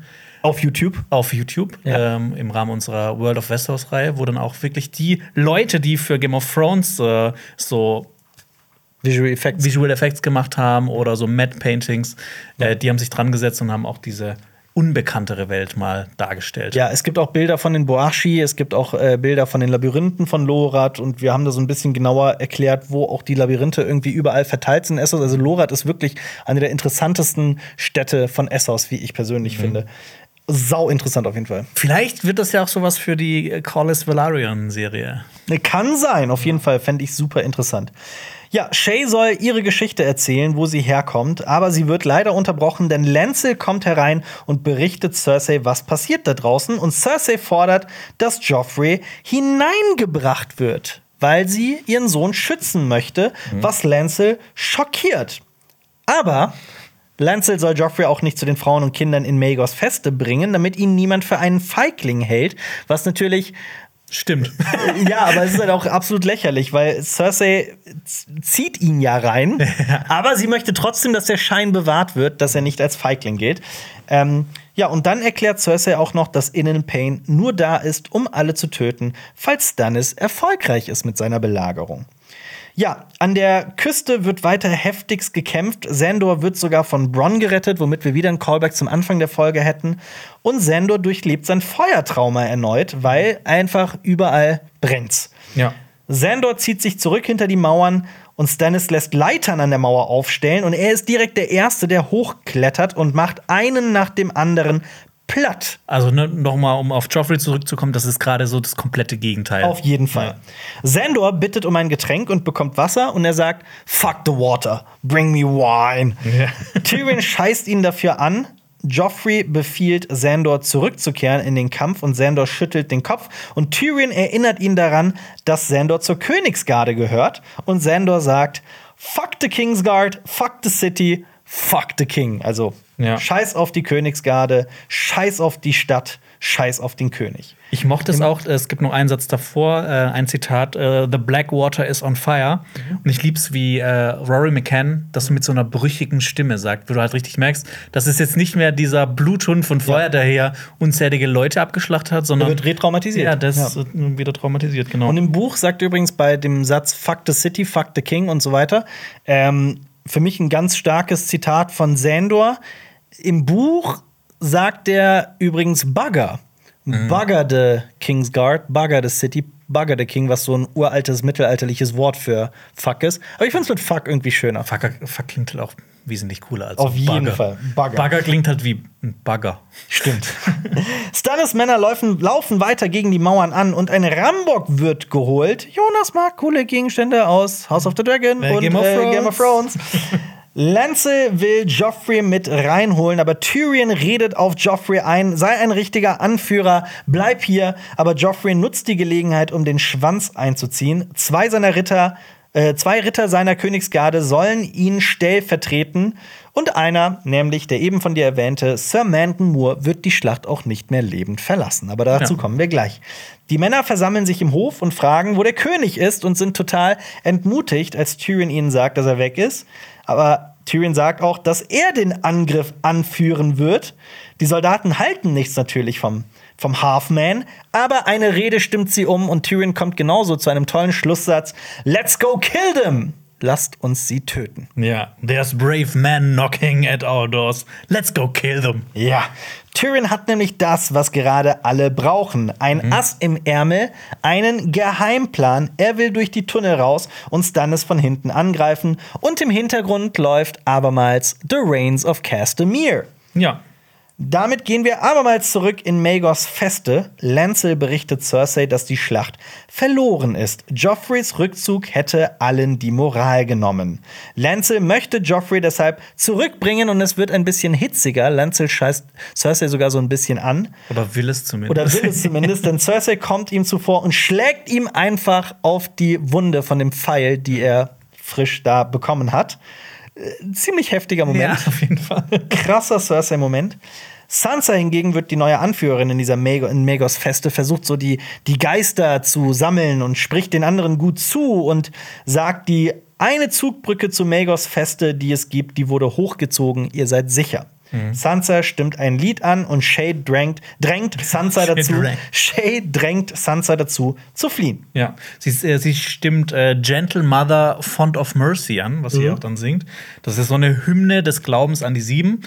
Und das ist einerseits ein Appell an die Mutter, also an einen dieser Aspekte des äh, dieses sieben Glauben an die Sieben. Glauben ja. an die Sieben. Sie wollte siebenköpfigen sieben Gottes sagen. Aspekte des Gottes. Ja, genau. Das ist ja auch, also das hat, wurde ja auch schon öfter mal erklärt, dass diese sieben eher Aspekte eines Gottes Ja, sind, aber ja, ne, ja. Ja, genau, das ist so ein Appell an die Mutter, um äh, sie halt zu schützen. Andererseits ist es aber auch so ein bisschen was wie so ein Antikriegslied, weil ja darin auch so gesagt wird, ähm, dass, dass, es, äh, dass die vielleicht auch mal andere Wege finden sollten, sowas zu quasi auszustreiten. Äh, streiten. Ja. Wir betreten Sansas Gemach, beziehungsweise Sansa betritt ihr Gemach und findet dort eine Puppe. Und es ist nicht irgendeine Puppe, sondern Jonas, was ist es? Es ist die Puppe, die ihr Vater ihr geschenkt hat, Eddard Stark. Ja, und vor allem, ich finde das auch so tragisch, weil sie damals ihrem Vater noch so, sie hat sich null gefreut über die Puppe und gesagt, ich habe seit Jahren nicht mehr mit Puppen geschenkt. Ja. Und das war eigentlich Eddards Art, irgendwie wieder mit ihr zu connecten, aber sie hat ihn abgewiesen und jetzt bereut sie es natürlich. Und es ist wahrscheinlich auch das letzte Erinnerungsstück, das sie in einer hat. ja, deswegen fand ich, dass das ein unglaublich trauriger, süßer Moment war. ja. Dieser Moment wird aber interrupted, unterbrochen von Sandor Clegane. Er sitzt da und hat sich scheinbar versteckt, denn er möchte die Stadt verlassen, er möchte fliehen. Ähm, und er bietet Sansa an, sie sicher nach Winterfell zu bringen. Sie lehnt das erst ab, er nennt sie aber kleiner Vogel und ähm, das sagt ihr, dass er ihr nicht wehtun wird und wir können davon ausgehen. Natürlich wissen wir es, aber sie wird mit ihm gehen. Ja, ich fand es ganz interessant, weil äh, George R. R. Martin hat äh, die, äh, die Folge ja geschrieben. Ja. Ähm, und ähm, er meinte, dass das wahrscheinlich die Lieblingsszene von ihm ist aus der ganzen Folge. Ja. Und ähm, was frage ich denn? Ich, manchmal schreibe ich hier komische Sachen und check nicht mehr, was ich. Habe ich auch. Also gerade heute habe ich das in meinen Notizen irgendwie öfter. Ja. Aber das ist auch einfach, weil so viel passiert ist in dieser Folge und Ja. wir so viel äh, ähm, natürlich abstecken. Ja, äh, das, ich, ich habe es wieder verstanden. Ja. Ähm, in den Büchern ist es nämlich ein bisschen anders. Ähm, da sagt quasi Sandor auch noch zu Sansa, dass sie ihm ein Lied singen soll. Und da, dort singt sie dann Gentle Mother, Font of Mercy, Ja. was halt da jetzt in der Serie eine Szene Ja. davor passiert ist. Und ich finde es auch noch ähm, ganz interessant, was George R. R. Martin äh, zu, zu Sandor gesagt hat. Ja. Ähm, er meinte, das ist halt so ein großer und fu- furchteinflößender Kämpfer, Ja. aber das, äh, das war halt so seine einzige Identität zu diesem Zeitpunkt. Ja. Und jetzt wurde er halt gebrochen und sein Platz wurde von einem, in Anführungsstrichen, Halbmann eingenommen. Von jemandem, der ja nicht mal ein richtiger Krieger ist. Mhm. Und dass das halt noch mal so ein zusätzliches Ding ist, was ihn Auf jeden Fall. Ähm, quasi so seine Ident Identität bricht. Ja. Ja. Gut, wir gehen zurück an die, an die, an die, auf das Schlachtfeld. Tyrions Männer verlassen die Tunnel und greifen Stannis von hinten an. Ja. Tyrion hackt jemandem mit seiner Axt das Bein ab. Fun Fact: Ja. Der Typ, das, der hatte wirklich nur ein Bein. Achso, Das wurde dann dran gemacht, ah, ja. okay, cool, ja. Okay. Ich dachte, sie haben ihm wirklich eine Bein abgehackt. Tyrion meinte, äh, nicht Tyrion, Peter, Peter Dinklage meinte, das tat ihm voll leid, weil er voll nett Oh, war. Ja. er wird, ich wette, der Mann wird es okay gefunden haben. Ja. äh, Stannis wird jetzt von beiden Seiten angegriffen und seine Belagerung droht ein jähes Ende zu finden. Und ich finde, mir ist hier auch noch mal so aufgefallen, im Gegensatz zu Staffel 8, wo so viele Schlachtpläne geschmiedet werden, die absoluter Hanebüchner Unsinn sind und auffällig dumm, ist das eine Schlacht, die von vorne bis hinten für mich Sinn ergibt. Ja, Die wird logisch geführt. auf jeden Fall. Und auch Es ist nicht wie die Schlacht von Winterfell, wo die Dothraki einfach so, und ihr, wir werden zwar belagert, aber ihr reitet jetzt einfach in die Dunkelheit heraus und wir verlieren euch und Ende. Ja, genau. Und äh, die, die Waffen haben ja auch nur was gebracht, weil Melisandre so drauf kam, ach ja, ich entzünde die jetzt. vielleicht. Ja. Aber es hat dann auch nichts gebracht. Was ich aber auch fand, ähm, was vielleicht auch eher ins Fazit gehört, aber es ist eine Nachtfolge, in der man was sieht. Das stimmt, man erkennt Ich meine, alles, es geht ja auch so. Ja. Ne? Das stimmt. Alle schreien Half Man, Half Man oder Halbmann. Mhm. Ähm, und Stannis ist ziemlich entsetzt. Da kommen unzählige neue Männer von der Seite. Und äh, wie gesagt, wir haben hier wieder diesen ständigen Wechsel zwischen wer gewinnt Tyrion? wirklich. Äh, ja, Tyrion, ja. Sorry, Tyrion Ja. ist entsetzt. Also, das meine ich auch, dieser ständige Wechsel von Sieg und Niederlage. Es tut mir leid mit den Namen. Wir werden, haben jetzt auch schon mehrere Kommentare bekommen von Leuten, die gesagt haben: Oh, ihr versprecht euch so oft, was die Namen angeht. Was sollen wir denn machen? also, es, ist- es tut uns leid, aber das ist halt so. Sonst müssen wir immer sagen, der König von Drachenstein oder der Halbmann. Das, Das wird ja auch irgendwann Ja. langweilig, ja. Ähm, Ja, Ich glaube auch, ne, das ist ja eigentlich, das wäre eigentlich einer der stolzesten Momente in Tyrions Leben gewesen. Ja. Und ist innerhalb von Momenten ist der eigentlich vorbei. Ja. Weil ich meine, jetzt hat er ja eigentlich mal auch so den Rückhalt von so vielen Ja. einfachen Soldaten. Und das ist ja auch was krasses. Auf jeden das war- Fall. war ja auch eine krasse Entwicklung, was der seit der ersten Staffel gemacht hat, wo Ja. halt noch so ein so ein, ich sag mal, so ein drunken Fool war am Anfang, Ja. einfach so ein betrunkener Vollidiot, der jetzt aber halt immer weiter dahin geht und einfach auch ein guter Politiker sein will und was Gutes tun will. Auf jeden Fall. Jetzt muss er sich mit, jetzt muss er mit ansehen, wie Stannis sich immer weiter vorankämpft auf den, auf den Mauern von Königsmund. Und dann fällt ihm sogar auch noch ein ganz besonderer Ritter der Königsgarde in den Rücken. Denn Tyrion wird von Sir Mandon Moore attackiert. Ähm, in den Büchern ist das der, der ihn eigentlich beschützen soll. Und in den Büchern kommt es auch noch ganz dicker. Ähm, hier kriegt er ja so eine Narbe ins Gesicht, die er dann auch mit sich tragen wird, die ihn angeblich so krass entstellt. Also jetzt mal ganz ehrlich, der sieht fast noch besser aus mit Ja, den Haaren. auf jeden Fall. Also er sieht auf jeden Das Fall eh- cooler aus.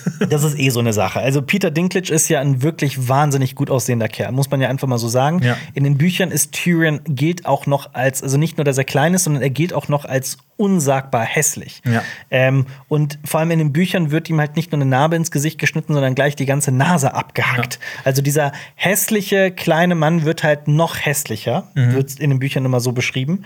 Ähm, und ich meine, ja. Also, man kann sich ja auch noch denken, das ist ein Ritter der Königsgarde, quasi der, der, der neue Schoßhund von Joffrey. Das ist auch so ein kleines Attentat wahrscheinlich von Joffrey an Ja, seinen Onkel. auf jeden äh, Fall. Auch noch, also so doppelt und dreifach krass. Ja.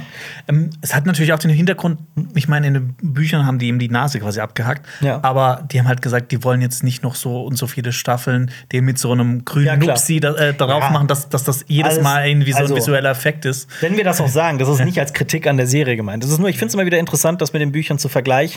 Ähm, Ja. Ich hätte es auch interessant gefunden, wie sie das umgesetzt hätten, wenn sie dem Buch treu gewesen wären und Mhm. halt nicht Peter Dinklage gecastet hätten, sondern jemand anderes und ihm, ja. Aber George R. R. Martin hat ja gesagt, Casting macht's wie ihr wollt, aber Peter Dinklage muss auf jeden Fall zusagen. Ja. Ich meine, das war ja, Ja. von ihm äh, der Wunsch Fall. auf jeden Fall. Aber obwohl das Tyrions Tod hätte sein können, er wird gerettet von seinem Knappen von Podrick. Ja. Der beste Knappe, den sich ein Mann wohl wünschen kann. Auf jeden Fall. Vor allem ein Halbmann.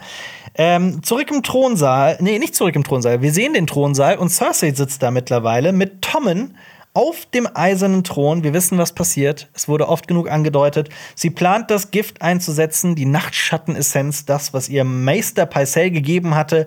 Und sie erzählt ihrem Sohn eine weirde Tiergeschichte von im Wald lebenden, stolzen Löwen, und Wölfen. Hirschen. Äh, sehr plumpe Ja. Geschichte. Es geht natürlich auch um die Häuser Baratheon und Stark. Ähm, lass uns lieber zurück aufs Schlachtfeld. Das ist da so ein bisschen interessanter. Ein neuer Trupp an Soldaten rauscht an, denn Tywin Lannister ist mit seinen Männern umgekehrt und gerade noch rechtzeitig gekommen. Tyrion verliert abermals das Bewusstsein, wie in Staffel 1. Und er sieht aber noch im Fallen, dass ein Mann in einer ganz besonderen Rüstung mitkämpft, nämlich mit so Geweihen an dem, Ja. an dem Helm, mit einer Baratheon-Rüstung. Jonas. Eigentlich ist das die Rüstung von Renly Baratheon. Der Sau, zu, ja, Renlys Geist. ja, der eigentlich zu diesem Zeitpunkt ja schon tot ist. Ja. Das ist ja eigentlich so ein Riesending in den Büchern, etwas, was äh, hier angedeutet wird in dieser kurzen Einstellung. In den Büchern, wobei lass uns gleich mal noch über, über Renlys Geist sprechen. Mhm. Ja. Weil ich habe mir da, Ja. ähm, wir sprechen ja gleich über die Unterschiede zu den Büchern, da habe ich noch so einen ganzen Absatz zu Renlys Geist. Okay, ähm, aber kannst du dich noch an diese Szene, diesen Money Shot erinnern, wie diese Pferde auf die Kamera zu galoppieren? Ja, doch. so ganz äh, also episch ich- aussieht. Ja. Und das fand ich, das fand ich wirklich beachtlich. Ja. Die hatten für diese Szene nur zwölf Pferde zur Verfügung. Krass, ey. Die haben das alles Ja. Mhm. mit, äh, mit CG, also mit, mit quasi dann du, äh, Duplikaten und sowas. Ja. Also quasi mit visuellen Effekten haben die das quasi kaschiert. Ja. Und es ist eine der geilsten Szenen in dieser ganzen Folge. Fall. Ja. Und ja, finde ich toll.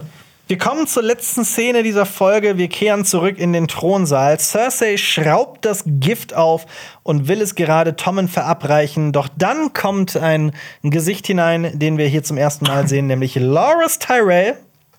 Tywins Armee hat sich nämlich auf dem Weg nach Süden mit den Tyrells vereint und so haben die Joffrey-Loyalisten gewonnen. Stannis Soldaten ziehen sich zurück gegen den Willen von Stannis. Stannis will eigentlich bleiben, wird aber von mehreren Männern zurückgezogen. Also wirklich weggezerrt. Weggezerrt. Tywin betritt daraufhin den Thronsaal und Cersei lässt das Gift fallen. Ich habe mir mal kurz ein Fazit aufgeschrieben, was Cersei so gemacht hat in dieser Folge. Mhm.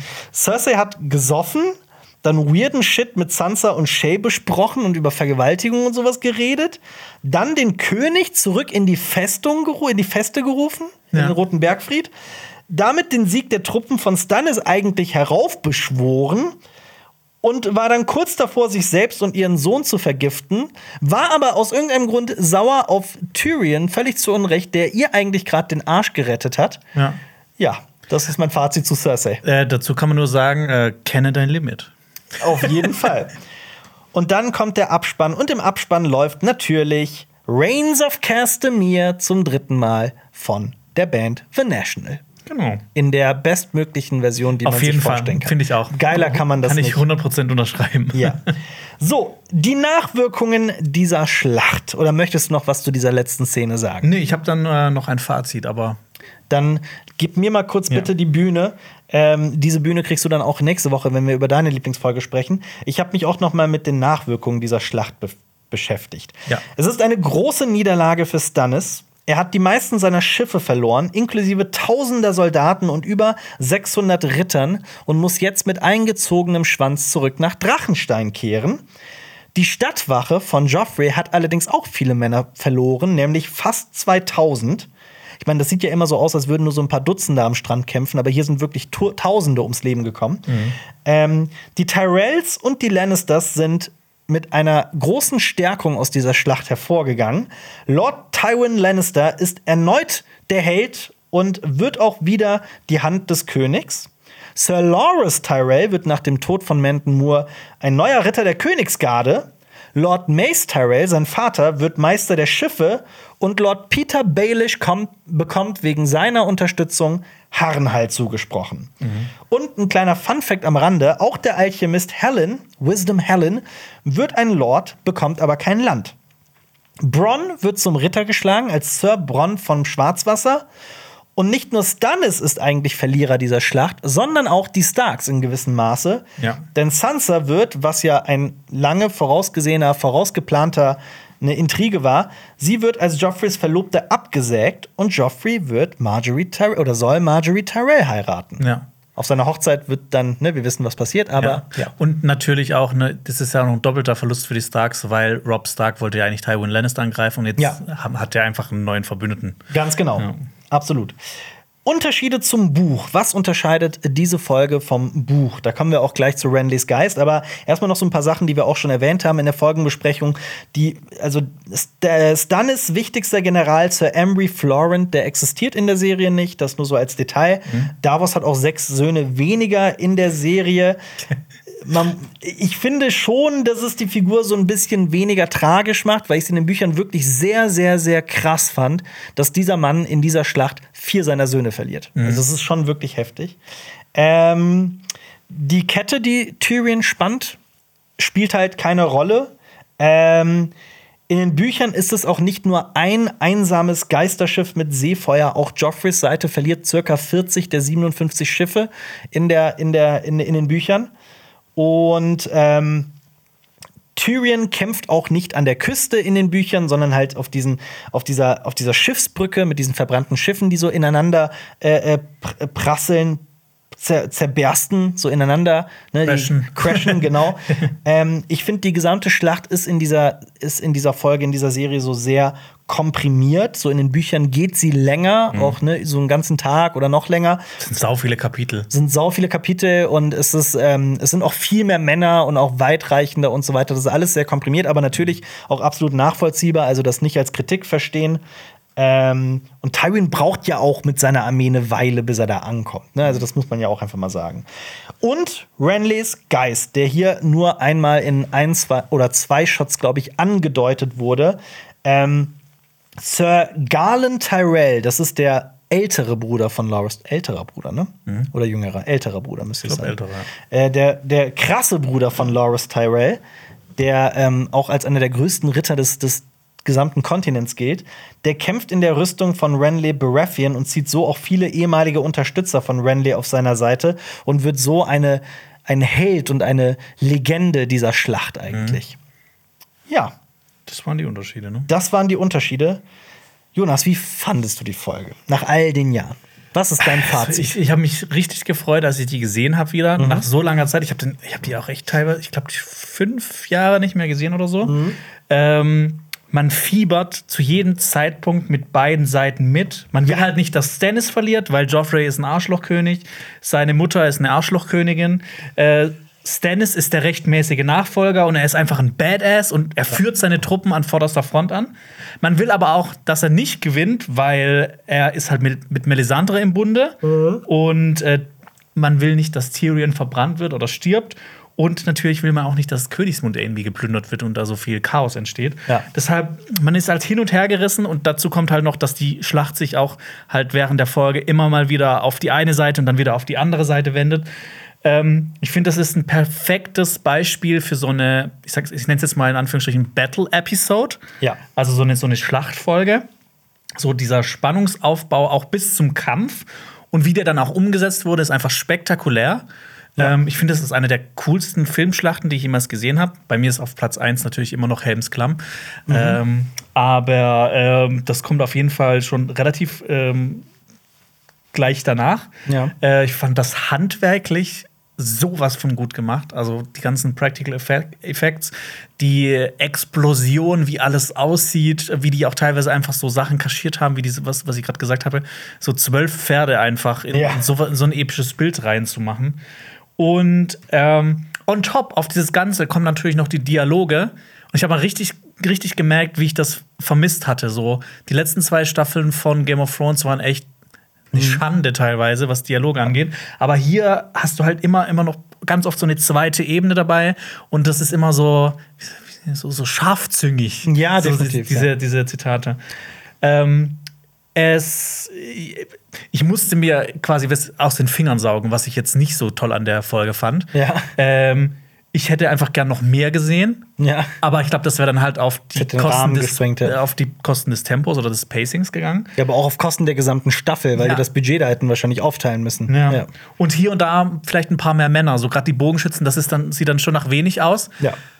Aber ich meine, Meckern auf hohem Niveau. Das ist Meckern auf extrem hohem Niveau. Ähm, deshalb, soll, soll, ich auch schon die Punkte vergeben oder machen wir das ganz am Ende? Machen wir am Ende. Okay. Dann äh, sag ich nur, ich, ähm, ja, also was soll ich sagen? Es ist und bleibt meine Lieblingsfolge. Ich weiß auch, ich kannte mich auch wieder ganz genau daran erinnern, warum ich das so krass fand, weil das war für mich ähm, einfach, diese Serie hatte ein Ausmaß angenommen, das ich mir so nicht hatte vorstellen können. Jetzt, wo ich es nochmal gesehen habe, war ich schon ein bisschen überrascht, wie doch wie komprimiert das Ganze ist, ne? wo du sagst, die Zahl der Männer und so. Ich hatte das nicht mehr so klein in Erinnerung, was aber daran liegt, dass wir mit der Schlacht der Bastarde und mit House of the Dragon und so weiter einfach jetzt andere Budgets gewohnt sind. Ein bisschen verwöhnt, ne? Andere Ausmaße gewohnt sind. Und dennoch fand ich trotzdem, dass diese Folge so unglaublich rund ist. Also die ist einfach fantastisch geschrieben, von vorne bis hinten, in jedem Detail. Also da auch einfach, da merkt man auch einfach, finde ich, dass es George R. R. Martin ja. persönlich ist.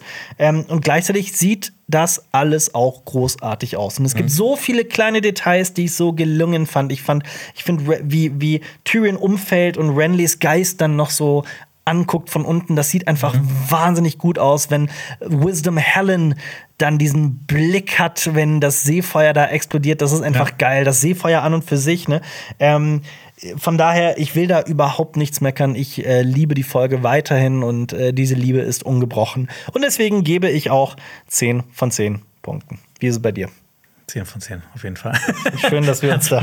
Ich freue mich auch richtig, dass die nächste Folge quasi auch so eine Battle-Episode wird. Ja. Das, dass wir Watchers on the Wall. Ja. Ebenfalls Neil Marshall, deine Lieblingsfolge. Staffel 4, Folge 9. Da geht's ne, von diesem politi politischen Intrigenspiel und dem Krieg der fünf Könige geht es hoch zu was komplett anderem, zum Angriff der Wildlinge.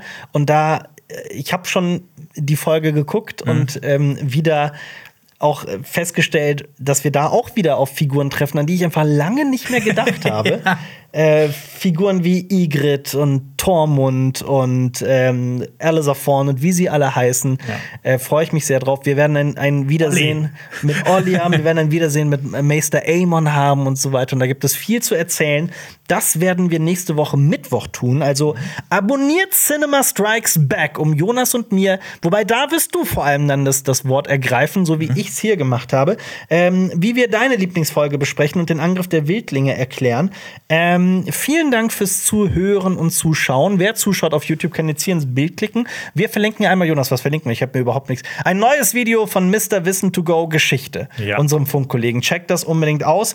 Oder schaut hier unser letztes, unseren letzten Videotalk an. Wir haben nämlich eure Fragen zu äh, Game of Thrones, zu A Song of Ice and Fire, zu House of the Dragon beantwortet und eure Kommentare kommentiert.